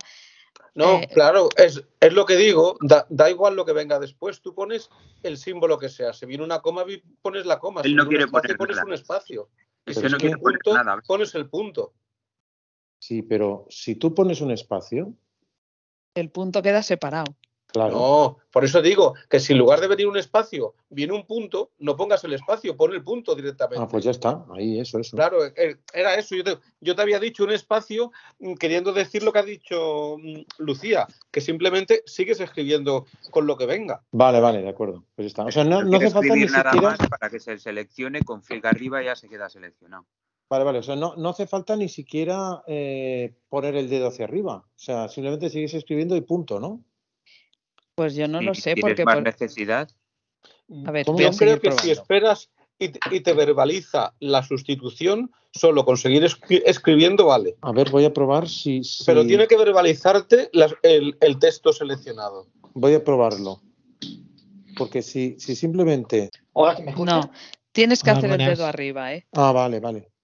Tienes que hacer, porque claro, yo por ejemplo ahora he escrito eh, una abreviatura y, y después he escrito, he seguido escribiendo y No, claro, pero te lo tienes que esperar un poquito, ¿eh? Tienes que esperar. Sí, pero me ha hecho el globo. Ah, Pero como yo no lo he Vale, vale, seleccionado, a ver, voy a seguir, ¿eh? Sí, sí. Uy, sí. Aunque, aunque no lo selecciones, si lo verbaliza, eh, ya lo escribe. Como De dice acuerdo. Alberto. Entonces no necesitas ni darle ni doble tap ni nada, tal cual. No. No, no, tal cual. Ya está. Pues mira, una cosa más. Y, y al contrario, si quieres que no lo escriba, tienes que darle a retroceso. Ah, exactamente, sí, sí, sí que te lo hace exactamente igual. Sí, sí. O sea, lo que no tienes que hacer es espacio. Si tú dejas que haga el globo, te lo sustituye. Exacto. Y entonces, si quieres evitarlo, Si quieres evitarlo, Tienes- tienes que dar el espacio rápido. o retroceder. O borrar, o borrar, claro. Borrarlo. Vale, vale, pues ya está. Mira, sí, se me han solucionado todas las cosas que tenía. Amigo, tenías poca fe en nosotros, ¿eh? Eh, Sí, sí, sí, sí, tenía muy poca fe. Sí, sí. Ya está. Eh, desagradable. sí. Muy ¿Alguna desagradable, sí, sí. Oye, oye. ¿Alguna pregunta más? ¿Alguna cosa antes de empezar con los temas? A ver, una cosa. Creo que esta respuesta eh, puede, puede que Juan Núñez, que es el que está muy adelantado en, en- porque es una cosa que no usaremos nadie de nosotros en general, pero como Juan Núñez lee, está la última y Jaime Franco también de artículos, que son los que ponen artículos y todo eso, a lo mejor lo saben, no lo sé. ¿eh? Mm, Dicen que este Ultra Mega Plus, no sé qué, mm, cuando hablas por la cámara frontal, que es una cosa que ahora suelo hacer por obligación en las reuniones de trabajo y todo eso, porque no nos vemos en persona, eh, te mantiene centrado en la pantalla. Eh, entonces yo no sé si eso solo lo hace en, en aplicaciones de redes, o sea, tipo Skype o tipo FaceTime o tipo... Eh, en fin, estas aplicaciones de, redes, o también lo puedes hacer en una grabación con iMovie o con lo que sea, o, si tú lo puedes elegir o no, porque no he encontrado información al respecto. No sé si, si Juan o Jaime o alguien ha visto yo creo que Juan me habías comentado alguna cosa al respecto, pero no sé mm, eh, si sabes yo lo estuve mirando para una idea que tenía. Lo estuve mirando y hay, es que hay una API concreta, es decir, eso no es una cosa de decir, esto es exclusivo de FaceTime, no, no, eso está pensado para que cualquier aplicación lo pueda poner y además lo puedas activar y desactivar. Esto supongo que con el tiempo se irá poniendo en Skype, en Zoom, en todos los sistemas en que tú puedas activar, es más, no sé si es el iPhone 13 o el último iPad, el que permite mm, dos, dos personas, iba a decir dos objetivos, dos personas, y te permita tener la misma escena dos personas y aunque se separen o se junten, siempre están más o menos centradas. Y tú comentabas eh, que como tiene una que como tiene una cámara gran angular, sí, sí. Eh, sí, te lo puede hacer. Filma más ancho de lo que se permite y luego centra esos dos. Eh... Centra, recorta, sí. Eso, por ejemplo, una cosa parecida se hacía en las películas de cine antiguas, en las pantallas de televisión, que llamaba Pan and Scan, que eran las típicas películas que venía una franja arriba y una franja abajo. ¿no? y había películas de estas que trasladaban a la tele, con lo cual eh, quedaba un trozo fuera de la pantalla por la izquierda y otro por la derecha. Entonces lo que hacían era que en el momento de editar la película iban moviendo la película para mantener eso. Había una persona allí y iba recortando. Lo que yo no sé hasta qué punto esto se permite para vídeo. Me imagino que, por ejemplo, para hacer selfies es muy útil, porque es muy difícil centrar una selfie. Me imagino que centrar una persona en una selfie tiene que hacerse. En un vídeo normal, no lo sé, es que no he probado. Porque además me hace que solamente tiene eso la cámara de frontal. La posterior no lo tiene. Aunque tenga una, una, cámara de gran angular, tú estás grabando un vídeo normal. La posterior lo haces a mano, tienes un gran eh, angular, lo filmas y ya está. Sí, sí. Pero eh, es una buena pregunta para poderlo consultar. Yo te lo miraría. Vale, vale. Pero en pues principio, en principio, la API, la API es un decir, la mm, digamos sí, sí, la, módulo. Eso está, eso está disponible a todo el mundo. No es una cosa exclusiva de Apple para su FaceTime, sino que es para todos. Lo que yo no sé qué punto eso se permite para cosas que sean vídeo, en general, grabación o no. Y si hay un límite de resolución de pantalla. Por ejemplo, te dices, oye, esto para 4K no se puede usar, solamente se puede usar en Full HD o se puede usar en 720, ¿no? Esto tendría que averiguarlo. Déjamelo como pendiente para la próxima, por favor. Bueno, yo ya he satisfecho todas mis preguntas. Muchas gracias a todos. Pues podríamos pasar a los temas, ¿no? Sí, los temas. Se van a quedar así un poco. Eh, Jaime, ¿quieres para no si para no hacerlo todo de tirón, te iría bien hacerlo salteado o prefieres hacer todo tuyo y luego lo mío? Pues no sé. Mm, bueno, yo, yo los temas que propuse tampoco son nada de otro mundo, los propuse más que nada porque no habían cosas para que quedar, tampoco son nada de otro mundo. Si quieres, ahora tú de lo tuyo, que tiene más relación con lo que se ha hablado hoy de domótica y tal. pues sí. Y luego si sobra tiempo hago algo y si no tampoco, ya digo, que lo que propuse tampoco es nada del otro mundo. De acuerdo, pues tengo aquí una de mis últimas adquisiciones que es un termómetro de ambiente que tiene eh, tres mediciones. Hace medición de temperatura, hace medición de humedad ambiente, humedad relativa, y hace medición de la cantidad de luz que incide en el dispositivo.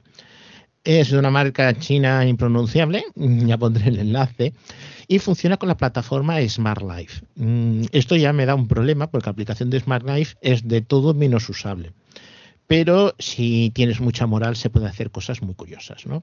Yo principalmente era para poder saber la temperatura que hacía en el balcón, además el dispositivo se llama balcón y tiene varias cosas que pueden interesar mucho. Lo primero que es que es un dispositivo que funciona por wifi y se puede integrar con altavoces. ¿no? Mm, yo voy a usar un Google Home, que es lo que tengo aquí, eh, pero eh, se usar también, también con Alejandra, con unas delimitaciones y luego admite lanzar eh, alarmas, te puede decir una vez en el teléfono de cuando sobrepasas, por ejemplo, la temperatura hacia arriba o hacia abajo, o la humedad es demasiado alta o demasiado baja. Eh, entonces, lo, el problema que tiene que ser a través de Smart Life, te encuentras de que no todo está disponible. Yo, por ejemplo, que tengo aparato, voy a decirle, lo digo por la gente que tenga altavoces de Google porque puedo hacer ponerlo en marcha. Ok, Google, temperatura de balcón. Ahora mismo, el dispositivo balcón está configurado a 19,7 grados. ¿Se ha oído a lo mejor? Ahora sí. Sí. Sí, Ahora sí. 19,7 grados tienes en 19, casa. exactamente. Estás- estás bueno, lo quitamos y quedamos con este y ya está. Entonces, eh, puedo pedirle la humedad. Ok, Google. La humedad de balcón. Según el dispositivo balcón, hay un 50% de humedad. Exacto. Y aquí es lo más que le puedo pedir a este altavoz porque la cantidad de luz no me la da, me la da a través de la aplicación. Eh, ¿Qué tiene? Por ejemplo, que la temperatura y la humedad te la va a dar, en Alejandra te solamente te daría la temperatura, te la da en tiempo real. Yo voy a hacer una pequeña, voy a ponerlo delante de un de una estufa, un momento. Ok, Google. Enciende estufa. Vale, enciendo la estufa. A ver, es un, calefactor y lo he puesto justo a la salida del calefactor. Y si yo ahora le voy siguiendo pidiendo la temperatura, me la va a dar en tiempo real. Esto si yo estuviera fuera de casa, igualmente me diría la temperatura real. Ok, Google. Temperatura de balcón. Ahora mismo, el dispositivo balcón está configurado a 21,6 grados. Va haciendo cosas. Si tuviera Ok, un Google. dispositivo. Apaga estufa. No, no llega porque estoy con auriculares. Eh, si eh, tuviera un dispositivo que funciona con Smart Life, la aplicación permite hacer eh, automatizaciones. Es decir, podrías hacerte una especie de termostato y podrías controlar la temperatura con los márgenes que tú quieres. Y es el gran problema que la aplicación Smart Life no voy a decir que sea inaccesible, pero es muy mala de trabajar. Hay que estar constantemente cambiando por reconocimiento de pantalla o quitarlo para ir haciendo cosas. Yo voy haciendo un poco de tiempo porque sigo haciendo hebras. Ok, Google. La humedad de balcón. Según el dispositivo balcón, hay un 34% de humedad. Vale, ya le queda menos. Voy a hacer una prueba porque resulta que eh, está configurado de que cuando la humedad baje del 30% me suene una alarma en el teléfono, que es lo que estoy dándole un poquito de tiempo. Simplemente estamos subiendo la temperatura, la temperatura va subiendo más y como la humedad absoluta no varía, la humedad relativa baja. Y a ver, un momento, a ver, ok Google. La humedad de balcón. Según el dispositivo, hay un 34% de humedad. Ya está el teléfono sonando. Os lo voy a acercar. No sé si se oye. Sí. Sí, se escucha. Y entonces, si yo entro en la aplicación, me va a dar el estado de humedad. Apagaré la estufa. Ok, Google. Apaga estufa.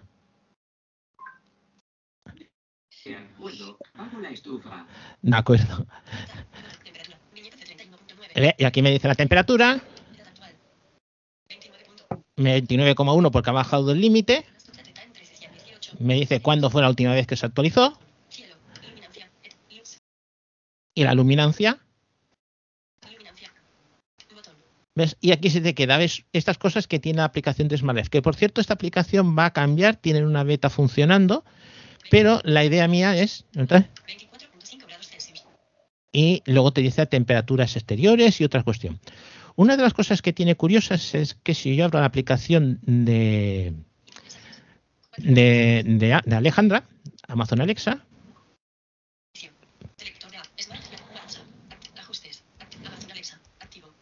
y entro dentro de dispositivos, voy todos los dispositivos,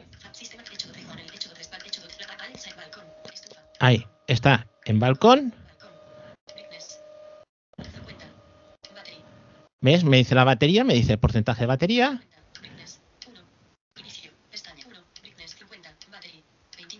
y la humedad ahora mismo es 29.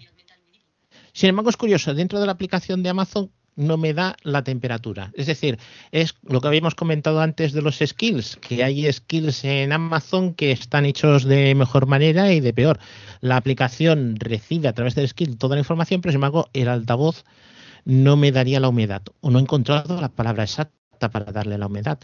Esto es una cosa que quiero hacer de, domótica y presentar una cosa sencilla. Otro problema que me he encontrado es que el, el alcance del wifi no es ninguna maravilla y si lo pones demasiado lejos eh, es lo típico, se pierde la señal. Yo tengo el router muy lejos donde quería poner el, eh, lo que es el termómetro y entonces me daba ese problema. Pero bueno, ya habéis visto que aquí que tengo el wifi al lado y el funciona perfectamente, no es mucho más.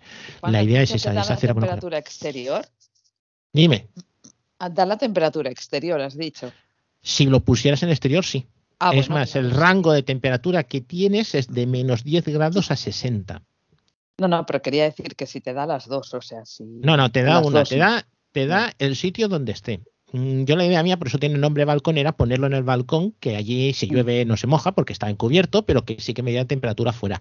Y por eso se quedó con ese nombre. El problema que está es que para donde tengo yo el router ahora mismo está muy lejos. Mm, funcionaba bien un rato, luego perdía la señal y se acabó. Mm, me quedaba sin él. Luego probé a traérmelo aquí donde tengo la wifi en la habitación y ha funcionado perfectamente sin problema. No, yo es que eh, la pregunta era precisamente por eso, por cómo, con qué medía eh, las dos, pero vamos, si es que lo vas cambiando. No, no, mide una. Lo que pasa es que si tienes dos aparatos, pues tener uno fuera y otro dentro. No, mm, claro. Yo la idea mía es tener dos, es decir, no es para esta casa, sino es para otra y tener, eh, según donde quisiera medir la temperatura exterior, la galería o la planta de arriba, pues entonces tener uno distinto. Eh, pues así de pronto pues no mucho más porque quería hacer otra cosa pero aún está pendiente es la otra cuestión que tengo aquí que me ha llegado hace poco ¿alguien tiene alguna pregunta alguna cuestión? ¿por qué no explicas lo de el sensor Zigbee? Mm, yo estuve bueno a mí me han regalado los Reyes Magos hmm. el mismo sensor de temperatura que, que explicó Jaime Franco sí. y lo está usando pero al final se va a quedar muy pareja. O sea, ahora lo tengo a la otra punta de la casa y como va por, por, Bluetooth, pues no puedo mirarla. Pero este también está muy bien, vale. Sí. Vale bastante porque me costó 80, 90 y pico. Y luego de temperatura también, ¿os acordáis que os expliqué que tenía un sensor para el, la tira LED que me compré de Philips. Pues el sensor este también mide la temperatura y por ejemplo le digo, oye Siri, temperatura del recibidor. La temperatura en el recibidor es de 18 grados Celsius. Pues, me diste también la temperatura. Pues, bueno, solamente de esto. Sí. A ver, mm, respondiendo a Lucía, mm, lo que he comprado es una centralita Zigbee compatible con el sistema de Smart Life y un sensor de puerta también que funciona Zigbee eh, que también es compatible con el sistema de, Smart Life. La idea es mediante, ya me dirá Xavi de momento, ya siempre estás haciendo cosas raras, ¿no? Mediante una Raspberry Pi hackear Esto es cura que te tiene. No, lo que pasa es que son cosas que a veces te metes en unos berenjenales de cuidado. La idea es eh, esa, el Zigbee, para que os hagáis una idea, es un equivalente al Bluetooth, pero específico para aparatos de bajo consumo. Por eso se ha escogido para muchos aparatos de domótica. Permite que con una o dos pilas duren muchísimo tiempo, cosa que si te quieras tener cualquier mismo sensor con wifi, eh, tienes unos problemas de consumo de energía muy grandes. Y, además permite... ¿El Bluetooth? Dime. ¿Tiene el mismo alcance que Bluetooth? ¿O más? Eh, tiene un alcance similar. Es más, eh, Zigbee es eh, IEE 802.15.4, que es una variante de Bluetooth. Lo que pasa es que es específica para ahorrar energía. Y el alcance viene a ser similar. Lo que pasa es que en Zigbee una de las cosas que hay es que eh, se admite sistema mallado. Es decir, un aparato de Zigbee puede hacer de retransmisión de, retransmisor, perdón, de señal de otro aparato. Sobre todo si está conectado a la corriente. Si está pilos, no tanto. Puede ser que no, que el aparato diga yo ahorro pilas, y pero si es una cosa que está conectada a la corriente, va a hacer un mallado, que por defecto en Bluetooth no lo hay. Curiosamente, esta centralita que yo tengo admite Bluetooth Mesh. Es decir, permite hacer Bluetooth mallado, lo que yo no he encontrado ahora mismo dispositivos Bluetooth Mesh, o al menos no sé exactamente qué tal funcionan. Por Zigbee sí que es la cuestión. ¿Qué sucede? Eh, hay una distribución de estas que hay para domótica en plan alto nivel, si se puede decir, hay Home Assistant, hay Domotics, hay varios, y hay una versión que es una versión de Home Assistant que se maneja desde web, que es Hasio, H-A-S-S-I-O. Tú te la descargas, lo que te estás descargando es una distribución para Raspberry, la, la flasheas, como quieres decirla, la grabas en un disco, una memoria SD, la metes en el Raspberry y como si estuvieras entrando dentro de tu router, estuvieras entrando en cualquier aparato, entras directamente. Y además existe aplicación para ello, es decir, puedes tener esa centralita dentro de tu teléfono. Y, y, además te permite cruzar cosas. Este interruptor que habéis oído que yo he dicho encender estufa o apagar estufa es un enchufe inteligente, ni más ni menos, de la marca Meros. ¿Qué sucede? Que ahora mismo mmm, no es Smart Life, por lo tanto no lo podría hacer funcionar. Sin embargo, con Hasio sí que puedes mezclar dispositivos de distintas marcas. No voy a decir exactamente este enchufe, sería mejor otro, ¿no? Pero sí que permite hacer instalar un plugin de Homebridge y lo que ha hecho eh, Josep, que es preguntarle a Siri, pues eh, se lo podía preguntar yo directamente. Es decir, puedes cruzar. Pero el enchufe Meros es, es Zigbee. No, enchufe Meros es Wi-Fi normal. Es Wi-Fi normal. Pero como la centralita sí es eh, Wi-Fi, Zigbee, sí que te permitiría pasar de, una, de uno a otro. Que es la, la, idea que tengo de experimentar. Esto no, no lo voy a garantizar, ni a iré diciendo qué tal va la cosa, pero es experimentar a ver qué tal funciona. Y ¿qué preguntabas también por lo del. Eh, ¿Cómo se llamaba? Lo del sensor de puerta. ¿Te interesa, Lucía?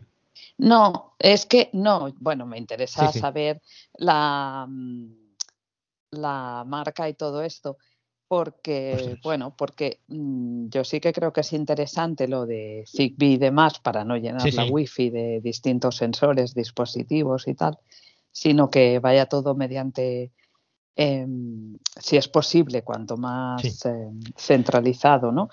Y, pero por más que nada por lo de, no por los sensores de puerta, porque yo los sensores de puerta ya los pondré con la RIN pero, pero sí, por ejemplo, por el tema de relés de persianas y demás.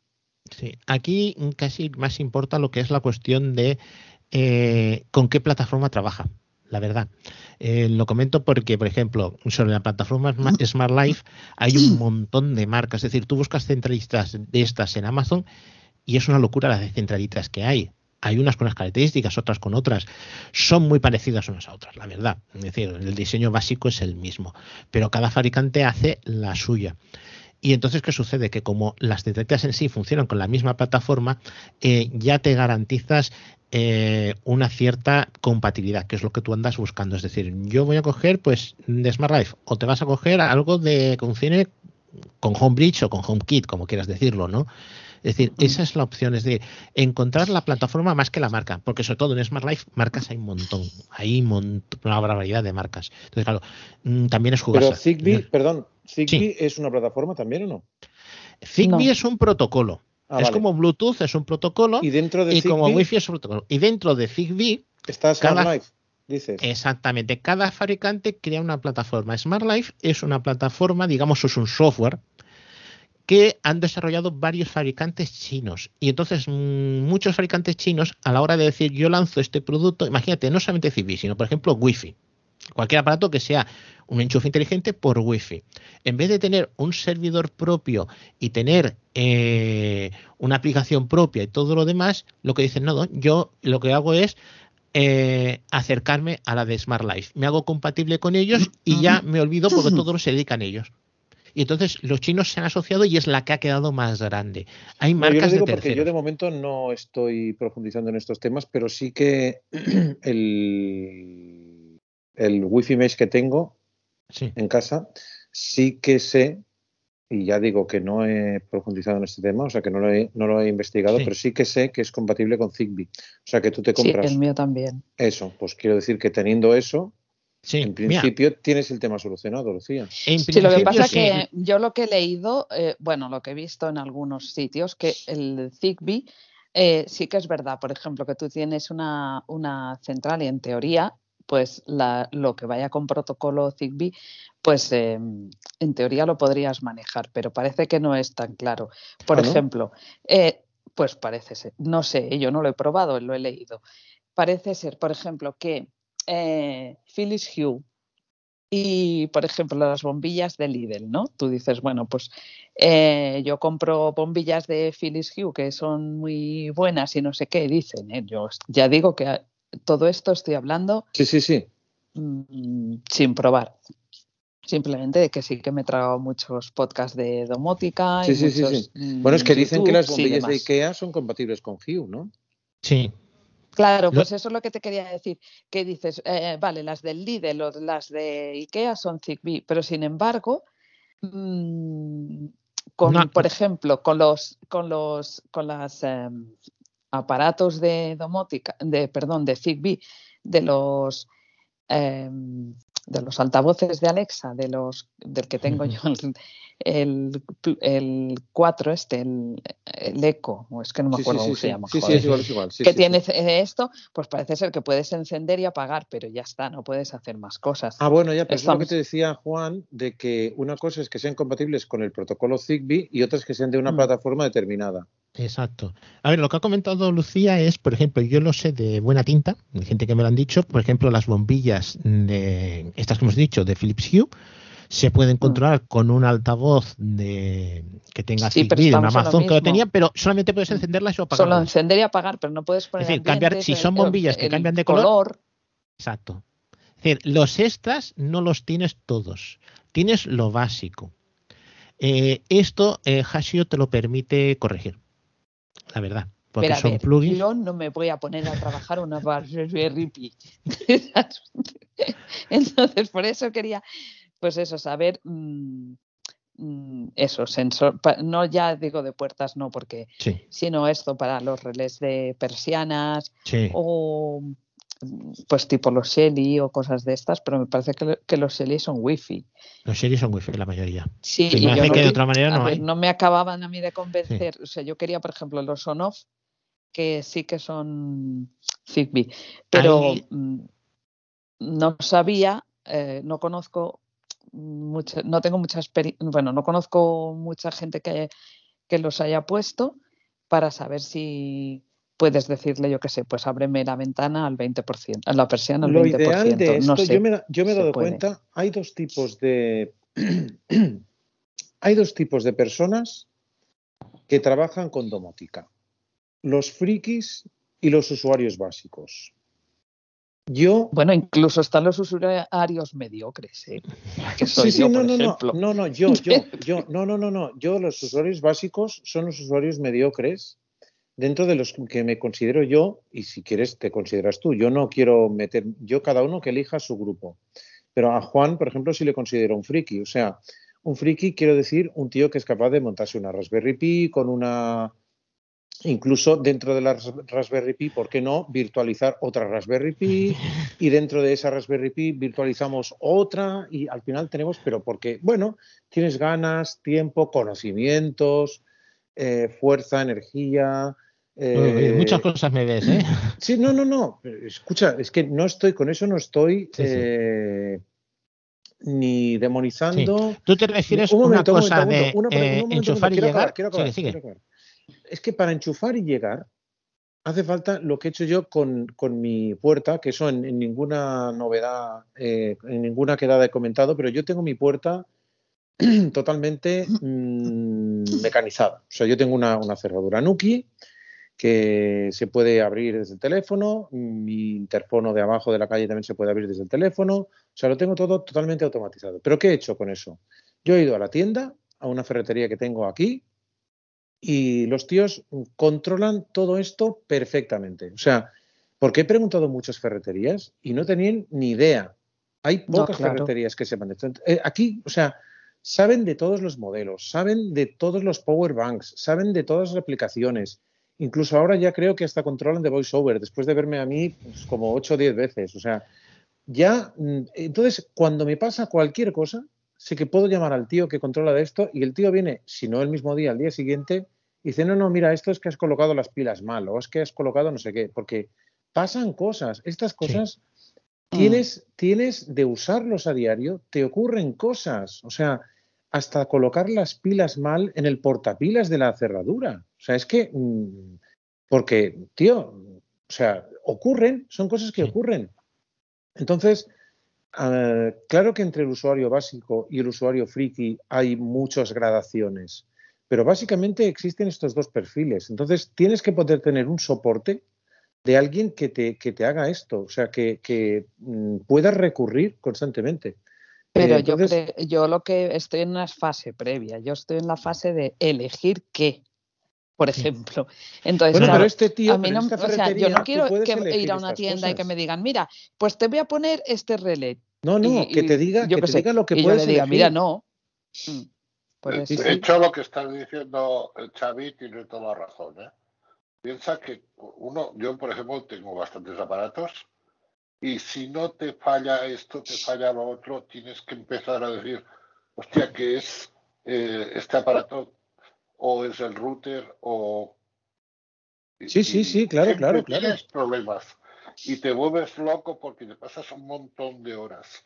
Claro, claro, y es que Pues y, y, y- y uno que yo porque tengo tiempo me puedo dedicar y me complico la vida y a veces no puedo porque no veo y necesitas unos ojos para que te ayuden. No, no, y es que eso, la Es domótica hoy en día no está, no está en una fase para madura. los ciegos. No, para no, los no, ciegos no, no, no, está en una no está fase de mercado. No, no, en No, no está absoluto. No, no, ojo, para los ciegos y para las personas videntes. No. En general, la domótica hoy en día no está madura porque no está estandarizada. Yo no, yo creo que para las personas que, como tú dices, que, que, a ver, yo creo que si no te lo puedes hacer un poco y no sabes, yo por eso todavía quiero saber, porque, mm, a ver, cada dos por tres, eh, o esto va tal, o esto se ha desconfigurado, o lo otro Sí, tal. sí, sí, sí, Y yo creo que eso hoy por hoy debería saberlo, porque es que, a ver, yo por ejemplo, sin saber por qué, a veces se me, se me desconfigura la, mm, aspiradora. Y entonces yo tengo una rutina, cada día a tal hora tiene que pasar y no sé qué, y de golpe, un día sin que se haya hecho nada ni nada de nada, empieza a hablar en chino, no sé por qué. no me jodas, tío. es que- claro, yo no voy a llamar al técnico cada vez que la, la bicha esa empieza a hablar en chino. Es que eso, y, y- y- y- y eso es un usuario que tú dices mediocre, imagínate. O sea, Entonces, a lo mejor puede ser que sea, digo yo, que a veces será porque se actualiza, Sí. en- o yo que sé por qué, y entonces de pronto empieza a hablar en chino. Y entonces, y además sale desconectada. Dices, pero ¿cómo parece que increíble. desconectada? me parece Pues, pues increíble. pasa, pasa. Eh, bueno, pero es que, por ejemplo, hazte una idea de que muchas veces nosotros estamos acostumbrados a que si el, el iPhone, cualquier aparato en VoiceOver, nos habla en inglés o nos sale un mensaje en inglés, tiramos para adelante porque estamos acostumbrados y más o menos te manejas con el inglés. Pero claro, mm, ahora ya las cosas que no vienen de, ni de Estados Unidos ni del Reino Unido, vienen de China. Entonces, ¿qué sucede? Se reinicia y se pone en modo por defecto, y por defecto es en chino. Y ese es el gran Pero es problema. que se reinicia caprichosamente, ¿eh? Sí. Yo por eso ahora mismo, por ejemplo, mm, cuando hablan de las cosas de Xiaomi y Sí. tal y cual, yo lo tengo casi vetado. Pero no por nada, sino porque, porque yo no entiendo nada de chino. O sea, no entiendo Claro. chino. Pero hombre, Lucía, Entonces, cuando la ¿cómo puede ser impresora, eso? la, Yo no la entiendo, impresora, verdad. y dale con la impresora, con la aspiradora, cuando empieza chin chin chun, es que yo no sé qué le pasa. O sea, no sé. No sé. El inglés. Pero al menos que debería. Eh, darte para aprender un poco de chin chin chun. No, o no. sea, No, no, Lucía, la próxima vez que hable la, la- la- la próxima vez que hable la, la aspiradora, porque si no vaya a quedarme yo con la aspiradora también, eh, usar el Google Traductor. claro, el Google Translator te lo dice. Es que tiene que estar curioso que la, la, la, la- voy a decir otra vez la impresora, la, la aspiradora tenga que hablarle al Google Translator para que el Google Translator nos ponga en castellano lo que sea. Mira, que, Claro. que, que no, que me da rabia, ya está. Sí, sí, no no, la no, quiero. entiendo, entiendo, No te entiendo, quiero, te las entiendo, mujer. No quiero que las cosas que hablan en chino, que no. Ay, Dios mío. Bueno, pues eso. Y entonces, claro, yo por eso, mm, a ver, mm, todavía prefiero eh, saber. Ser poco, mm, ser se- conservador. decir, bueno, pues eh, me voy a comprar esto porque resulta que yo sé que esta aplicación mm, es accesible, que si lo pongo con esto va, que no sé qué, porque es que la gente no, no sabe mucho, ¿eh? No creáis. Tú preguntas a la gente y te dicen, ¿cómo qué? ¿De qué me hablas? ¿Cómo? No, no, la mayoría de gente no lo sabe, ¿no? Mm. Pues yo os digo la verdad, me lo paso bomba probando. y si me pego la hostia, mala suerte. Pero arriesgarse. Bueno, pues claro, todo depende con qué. A ver, Sí, yo sí, depende la- la como cuando voluntad- la quiero poner que la tele, la tele se encienda. Si le digo a Alexa pon la tele, pues que la ponga. Y que no me empiece a decir, tele no se encuentra. Pues no, sí que se encuentra, la tienes al lado. A veces hay que darle la vuelta a la tortilla y vas probando. Y... Pero no la tele, ¿no? tele, Hay, cosas, yo entiendo lo que dice Lucía, de que hay cosas que tienen que ser, eh, yo doy la instrucción y la instrucción se ejecuta. Y eso hoy en día en domótica no lo hay. Y más teniendo en cuenta cómo funcionan las cosas. Pero Eh, además no no. sabes por qué. Porque no ha pasado nada. Bueno, pues que es una magia.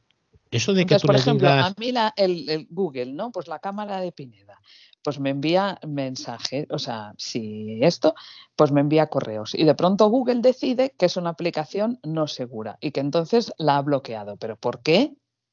Entonces, a ver, yo creo que todo eso todavía no te puedes permitir el lujo de tener domótica sin tener un poquito de conocimiento. Sí, sí. De acuerdo. ¿Alguna pregunta más? ¿Any question more? Pues yo, yo, o sea, la, la, Dime, dime. la historia es esa, que, que no está a la altura de una persona mm, del montón. Básica. Sí. Sí, sí. No, no, esto con los años, esto cambiará mucho. Eh, Bueno, de, de hecho, de hecho no, nos hemos empezado a liar con esto de la domótica simplemente por curiosidad. Porque, Sí, sí, sí. ver, Bueno, depende. También ah, nos gusta pues poder hacer las cosas a través de la voz, como no. Sí, Lucía, porque ahora mismo eh, es más fácil tener una central de alarmas contratada que te da todo eso que quieres, de las Mm. cámaras y que te avisan y no sé qué, no sé cuántos, que domótica. O sea, domótica. Joder, es Xavi, porque- pero te cuesta 50 euros al mes. Sí, sí, sí, sí. Pero te da el servicio. No, O no, pero por ejemplo, yo lo que he querido mm, con ejemplo, el sensor de puertas para precisamente una ventana que tengo en la parte de arriba, que tengo costumbre de dejarla abierta, muchas veces me voy de casa y, y se me ha olvidado cerrarla. Y quiero saber si está abierta o está cerrada. Esto me lo va a dar la posibilidad. Igual que eso, el día de mañana, si funciona todo bien, pues que entres en una habitación y la luz se encienda sola. Eso es domótica. Vas a Pero a ver, a que eso eh, pero luego decís que ahora lo hacemos por probar. Vamos a ver, yo, por ejemplo, cuando aún vivía mi padre, eh, pues mm, no podía manejar el iPhone porque, y bueno, porque por Sí, sus sí, por lo que cosas. sea. Sí, sí. Y, y el iPhone conectado con los audífonos y con los Que sí, que sí, que audífonos él conectaba a. Siri y con. Siri él manejaba muchas cosas y accedía a cosas y a internet y Naturalmente, tal. naturalmente. Sí, y sí. tenía que activarlo con los audífonos y a ver, pues capricho al... No, no, no, no. Sí. Mm, No. Pero claro, ¿qué pasaba cuando caprichosamente el aparato de los audífonos se le desactivaba, del, se le desconectaba del móvil? ¿Qué pasaba? Pues que se quedaba en el limbo, ya no podía usar ni el iPhone, nada. Entonces, claro, tenía que ir una persona, conectárselo, tal y cual. Bueno, vale. Mm, Por eso digo que todavía hoy no te puedes permitir el lujo de no saber. Yo, mi política en esta, en lo de tecnología es que yendo, bueno, tanto en tecnología como en muchos otros ámbitos de la vida, es que yendo por delante siempre puedes sacar provecho a lo que necesites que está detrás de lo que tú vas investigando. O sea, sí, eh, si, si tú investigas en, en domótica, eh, a lo mejor no necesitas lo que estás investigando, pero mm, seguro que sabes cosas que te pueden servir. Claro. Por eso Y la que como un con la Nuki, como ¿qué un- tal? Bueno, mm, a ver, funciona. Eh, la Nuki, como dijo Juan un día, es simplemente una mano que le da la vuelta a la llave, no es más que eso. O sea, Sí, por eso, pero digo que si te es útil, te es cómodo, si a mí sí, ah, volverías a ponerla. yo sí, yo sí, porque puedo saber en qué estado está la puerta y tal, pero nadie más de la casa quiere usarla. O sea que ¿Y con Eh, qué la yo- usas? yo la uso con el móvil y con el Apple Watch. Y aparte tiene botones que se pueden usar y puedes concederle a la persona de la casa, a la persona que tú quieras, eh, la posibilidad de que entre o no cuando quieras y en el horario que quieras. Pero mm, a mí me parece muy cómodo, sinceramente. Yo puedo saber en qué momento quién ha entrado, quién ha salido. eh, si, us- si lo usaran, si no lo usan, si entran a mano, pues eh, no se puede saber, claro. Una cerradura para habitaciones para cerrar la puerta por dentro de la habitación y funciona también con un mando, pero si no tienes el mando, eh, tocando como si golpeando la puerta, así como si llamaras en el mismo sitio donde está ese, digamos, ese aparato, pues le das dos, unos toques y se abre la puerta, puedes abrir la puerta. Y por el otro lado no se ve nada. Y me hizo gracia la cerradura esta. Bueno, no, se ve que es para tener una habitación cerrada sin que haya que se vea llaves por el otro lado o, o nada. No, se ve ninguna. Y me hizo gracia la cerradura. Si queréis, os puedo pasar el enlace si a alguien le interesa cerrar una habitación de este yo, yo, en la casa que me planteo quitar, casi quitar las puertas. No, pero menos una, una, cerradura que dándole golpes se abre. No, sí, es curioso. que saber de qué va. No, es, tú cierras, tú la colocas por, por dentro digamos, de la habitación y entonces donde en el sitio donde está cerrado, digamos que es eh, le das unos toques de una Pero si le das unos toques, ¿de qué sirve la cerradura? Y se abre. No, pero eso es un truco que, que solamente lo sabe. Todo el mundo que haya leído esa puerta que no se abre le puede dar unos golpes. Eso es la marca de la cerradura. Sí, yo tengo el enlace y lo podéis. Ya lo, es de Amazon, ¿eh? Vale ciento y pico, me parece. No, no me acuerdo ahora. Pero está, es curioso, ¿eh? No, ahora lo he dicho porque me hizo gracia eh, la cerradura esta. Por eso lo es como, por ejemplo, lo que ha comentado Xavi. Xavi llega y, y, la puerta se le abre con el, con el reloj, has dicho, ¿no? Sí, Xavi? sí, sí, Pero tienes que darle un toque al reloj, ¿no? Sí, o con, Siri, o con Siri, abre puerta de la casa. Abre puerta. Sí, sí. No, no, es que, es que a mí lo que me interesaría es que la puerta se abriera sola, tal cual. Y mira que la casa mía tiene cuatro. Se abriera sola cuando, cuando te acercas. Sí. Pero tú imagínate que te acercas y no quieres que se abra la puerta, porque tú, por ejemplo, imagínate, imagínate que llegas eh, porque un secuestrador te ha, te ha cogido. No, no, no, es, que sí, es otra cuestión. No, pero, por ejemplo, una, una, puerta, eso, por ejemplo, que he comentado yo antes, que entres en una habitación y la luz se encienda sola. Sí, pero eso es o con una puerta determinada, por ejemplo, te he dicho cuatro porque eh, es una casa a tres vientos, tienes la verja de afuera, tienes la puerta principal y luego la galería que da al patio tiene dos puertas. Entonces, claro, a mí, por ejemplo, me interesaría que esa galería, esa puerta se pudiera abrir y cerrar, por ejemplo, un día que hace viento, ¿no? Que estuviera cerrada y yo entraba, se abriera la puerta y se volvía a cerrar sola por un decir. Aquí ya entraríamos dentro de automatizar la puerta del todo, no solo la cerradura. pero eso ya, por ejemplo, se suele hacer con puertas correderas. sí, pero pasa que eso es lo que dices tú, eh, Xavi, eh, ya es nivel superior. Sí. Podrías poner un pistón de neumático. Yo he trabajado, yo he estudiado neumática y va con, va con válvulas, pistones y todo esto. Y, y, luego hay la electroneumática que puedes configurar por ejemplo, finales de carrera que sean ah, que vayan con electricidad o que vayan con neumática también. Puedes abrir y cerrar puertas tranquilamente. Yo estos días que... Poniendo válvulas de estas que hay la, 3-4, no me acuerdo ya los nombres, pero hay unas cuantas válvulas. Y esto lo puedes usar también con neumática. Esto se podría configurar. Lo que pasa, claro, tienes nosotros ya así sin ojos, fatal. Yo estos días que, estaba lo de no tocar, o sea, tocar cuantas menos cosas mejor en la calle, o llevar las manos preservadas, digamos que, por ejemplo, cuando llego a casa, abro la puerta de la finca, o sea, la puerta de abajo de la escalera, con el teléfono y no la empujo con la mano, la empujo con el brazo y me ahorro tocar el tirador que lo toca todo el mundo, por ejemplo. Es una ventaja. ¿Pero el portero automático lo has cambiado o ya tenías? No, no, no, no, no. Yo lo único que he hecho es instalar un dispositivo entre el portero automático y el, o sea, mm. entre el portero automático y, el, la, y la central del portero de abajo. Porque ahora sí que hay ya porteros Eso es el que van ¿no? con Exacto, exacto, con el exacto, exacto. Ahora los modelos nuevos ya vienen con aplicación también. de punteros automáticos. Sí. Sí, es accesible. Bueno, Bueno, los que se conecten Oye, por es muy tarde y Jaime tenía sus cosas. Venga, pues vamos a las cosas de Jaime. Ah, es verdad. Venga. No, por, por mí no, claro. ya, No, hombre, ya no, sí. llevamos ya casi No, que tres sí, horas. yo, yo lo no- del ozono me interesa mucho.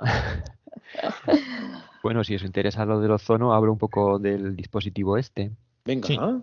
Vale, se trata de, mm, bueno, de un dispositivo que es un generador de ozono pequeñito, portátil, eh, con batería recargable, que bueno, compartieron en el grupo de, de TIFF y de WhatsApp y bueno, a medida que la gente iba comentando sus experiencias, pues vi que resultaba bastante interesante. Y la verdad es que para el uso que le doy yo, que no es precisamente de esterilizar, que es una de sus funciones, pues la verdad es que es muy, los resultados son, son asombrosos. Eso sí, hay que tener bastante cuidado al, al aplicar estos dispositivos, eh, que es por, lo que quería hablar de este dispositivo, ¿no? No solo para compartir la experiencia, sino para hablar de estas precauciones, porque como sabéis, el ozono es un gas que es eh, potencialmente tóxico, sobre todo ya cuando se, mm, se difunde, digamos, a ciertos niveles, pues ya es tóxico y puede afectar pues al sistema respiratorio, a los ojos, puede agravar em, patologías crónicas como el asma. Luego, además, si en el ambiente tenemos eh, ambientadores o productos de limpieza que mm, contienen limoneno, pues también puede reaccionar el océano con esta sustancia y producir formaldehído, que no es nada aconsejable, sobre todo si se inhala de forma repetitiva, ¿no? Entonces, eh, comento un poco qué es un generador de ozono y mi experiencia con él. Un generador de ozono es un dispositivo, no entraré en detalles muy técnicos y eso luego Juan Núñez seguro que nos puede decir más cosas si os estáis interesados.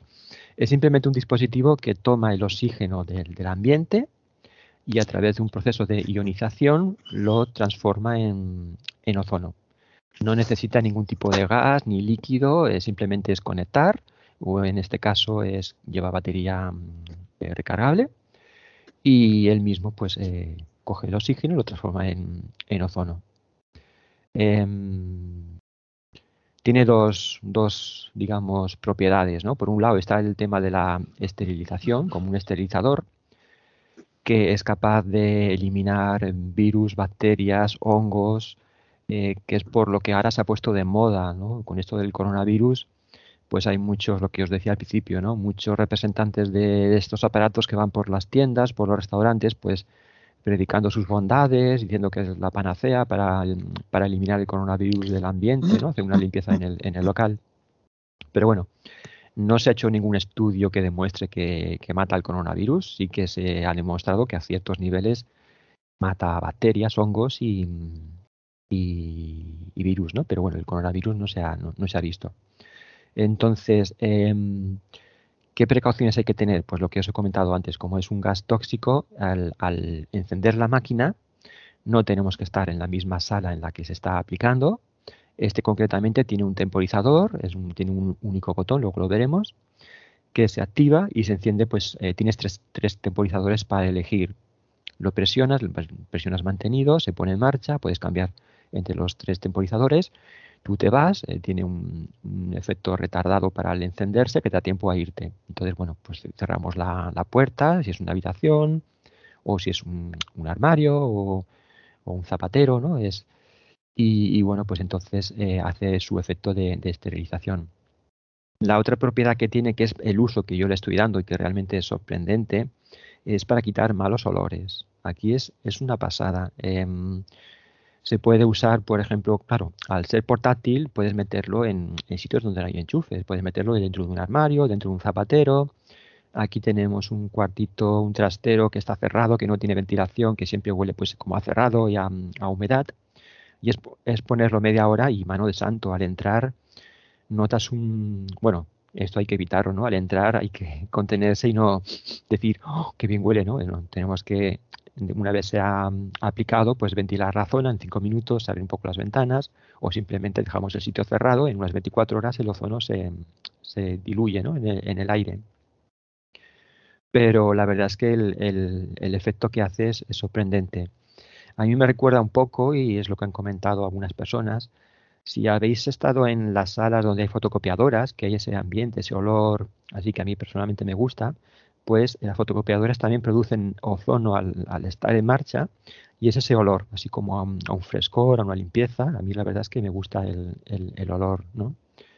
Y yo los usos que le estoy dando es, pues eso, en un armario, en un zapatero, eh, se lo dejé a mi hermano para que lo probara en el coche, fuimos al parking y la verdad es que quedó encantado porque una vez ventilado el coche pues queda con un frescor, aquí esto ideal pues si hacemos viajes largos pues para quitar ese olor a humanidad ¿no? que queda en el coche y tal. Y también va muy bien, por ejemplo, hay personas que lo han usado para, mm, el otro día lo comentaba Enrique Varela, que, tiene este aparato, que había estado en una cena con amigos que fumaban, llegas a casa con toda la ropa olor a tabaco, pues bueno, cogió la ropa, en principio, bueno, se puede lavar, pero a lo mejor hay prendas de vestir como chaquetas que no puedes lavar, tienes que llevarlo a la tintorería. Pues todo eso lo metió en un armario, metió el aparatito y mano de santo. Quedó con un olor así como cuando tienes la ropa por la noche, así eh, un olor a fresco, pues, em, pues de, esa forma. Em, os lo describo un poquito el aparatito, es muy pequeñito. Recuerda un poco a los que habéis estudiado en vista, estos diccionarios de inglés, francés que llevábamos, así un libro como pequeñito, hace unos 10 centímetros de ancho, por unos 8 o 9 de profundo y 4 y medio de alto. Eh, lleva una batería recargable de 2500 miliamperios que da para mm, unos cuatro usos, unas dos horas y media más o menos de, usos con el temporizador mínimo, que son 35 minutos. El, aparato simplemente tiene un botón en un lateral, tiene un puerto de USB-C para recargar la batería, viene con el cable de, carga, pero sin adaptador. Pero bueno, como el cable en otro lado tiene adaptador eh, USB normal, pues el, uno de los cargadores adaptadores de iPhone antiguos pues nos sirve perfectamente. Entonces, pues eh, para ponerlo en marcha es muy sencillo. Solamente tiene un botón, digo, en ese lateral. En ese lateral también está una pequeña rejilla que es por donde sale el ozono, que eso si lo metemos en un armario tenemos que vigilar que no quede tapado por la ropa que hay dentro. Y entonces eh, el botón que hay, el único botón que hay, lo presionamos suavemente durante 3 segundos y eso hace ya que se ponga en marcha con un retardo de unos 3-4 segundos. Si ya nos va bien con el temporizador de 35 minutos, soltamos el dedo y ya nos vamos. Eh, escucharemos un ruidito, hace un ruidito muy ligero como una especie de motor eléctrico muy tenue que, se escucha perfectamente por si queremos saber si funciona o si la batería se ha agotado y tal, pues podemos escucharlo perfectamente incluso a través de la, de la puerta del armario, si acercamos la oreja podemos escuchar que está funcionando. Y eh, si quisiéramos poner los otros dos temporizadores, porque tiene un temporizador de 35 minutos, que es el que sale por defecto, otro de 45 minutos y otro de una hora. Pues depende de, de, dónde lo queramos poner, si queremos insistir más o no, o si hay mucho olor o, tal. Entonces, pues, eh, si queremos poner otros temporizadores, una vez eh, hemos mantenido los 3 segundos, si presionamos una vez más, se cambia el temporizador de 45 minutos y si presionamos una segunda vez, se cambia el temporizador de una hora. No hace ningún ruido, ningún pitido y tal, pero bueno, es fácil. Una vez le cogemos el truquillo. De todas formas, yo nunca lo he puesto más de 35 minutos, ya es más que, ya es más que suficiente. Y, bueno, pues las, eh, las aplicaciones que le estoy dando es lo que os he comentado para armario, hay quien lo mete en la nevera, si han tenido pescado, marisco y ha quedado la nevera mm, con olor, pues lo mete. El fabricante recomienda que no se meta en el frigorífico, en el congelador, pero no dice nada de la nevera. Pero bueno, eh, por ejemplo, Ricky Barrela lo ha metido y le sigue funcionando. eso sí, lo tiene solamente por 10 minutos, por si acaso el frío de la nevera pues afecta un poco a la circuitería y tal. Y está ideado para, mm, es pequeñito, es portátil, emite 100 miligramos de ozono por hora y está ideado para salas o recintos cerrados, tienen que ser cerrados, de entre 5 metros cuadrados y 10 metros cuadrados. Para que os hagáis una idea, una sala de 10 metros cuadrados sería una, habitación de, 4 metros cuadrados, o sea, 2 por 2 de, superficie y 2 metros, de, 2 metros y medio de altura. Eso justo es 10 metros cuadrados. Eh, lo he usado, por ejemplo, también. Cúbicos, cúbicos. Eso, cúbicos, sí, perdón, cúbicos, sí.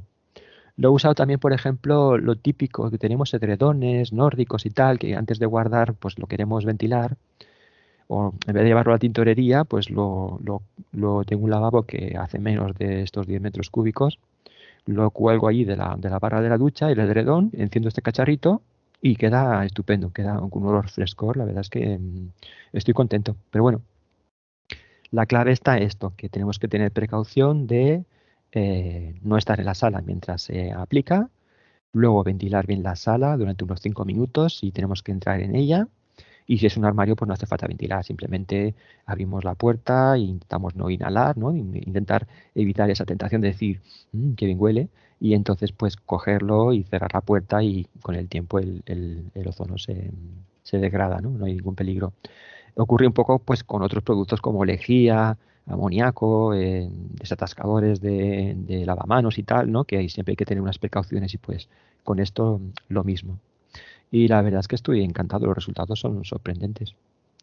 Y bueno, esta es la experiencia. Si tenéis preguntas o el precio no, preguntas? el precio no lo he dicho, es unos 34 euros. No es, no es, no es caro, la verdad. Yo más que preguntas, eh, quería desmitificar un par de cosas. con el ozono hay que tener cuidado, como con cualquier otro gas, porque es, es tóxico igual que el mismo oxígeno. O sea, si tú respiras altas concentraciones de oxígeno, es igual de tóxico que el ozono o que el hidrógeno. O sea, cualquier gas en una concentración mayor que la que el cuerpo humano puede resistir, es tóxico. O sea, no es ni mejor ni peor que cualquier otro gas. Si en el oxígeno, si en el, aire, si no me equivoco, hay un 78% de oxígeno, si tú respiras un, aire con un 78 de nitrógeno. De nitrógeno y 21 de oxígeno, ¿no? Exacto. Pues si tú eh, pones un 30% de oxígeno, por ejemplo, o oxígeno puro, por ejemplo, eh, mm, te rompes la, el cuerpo. O sea que el ozono en su proporción justa tampoco es malo.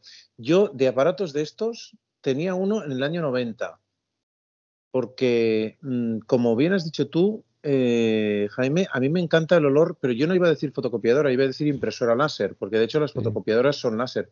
A mí me encanta el olor de las impresoras láser y decían entonces en los años 90 que purificaba el aire. Eso es lo que decían.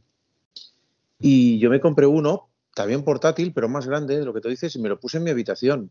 Y de momento he sobrevivido. O sea, yo lo encendía un rato largo, media hora, una hora, porque me encantaba el olor que hacía.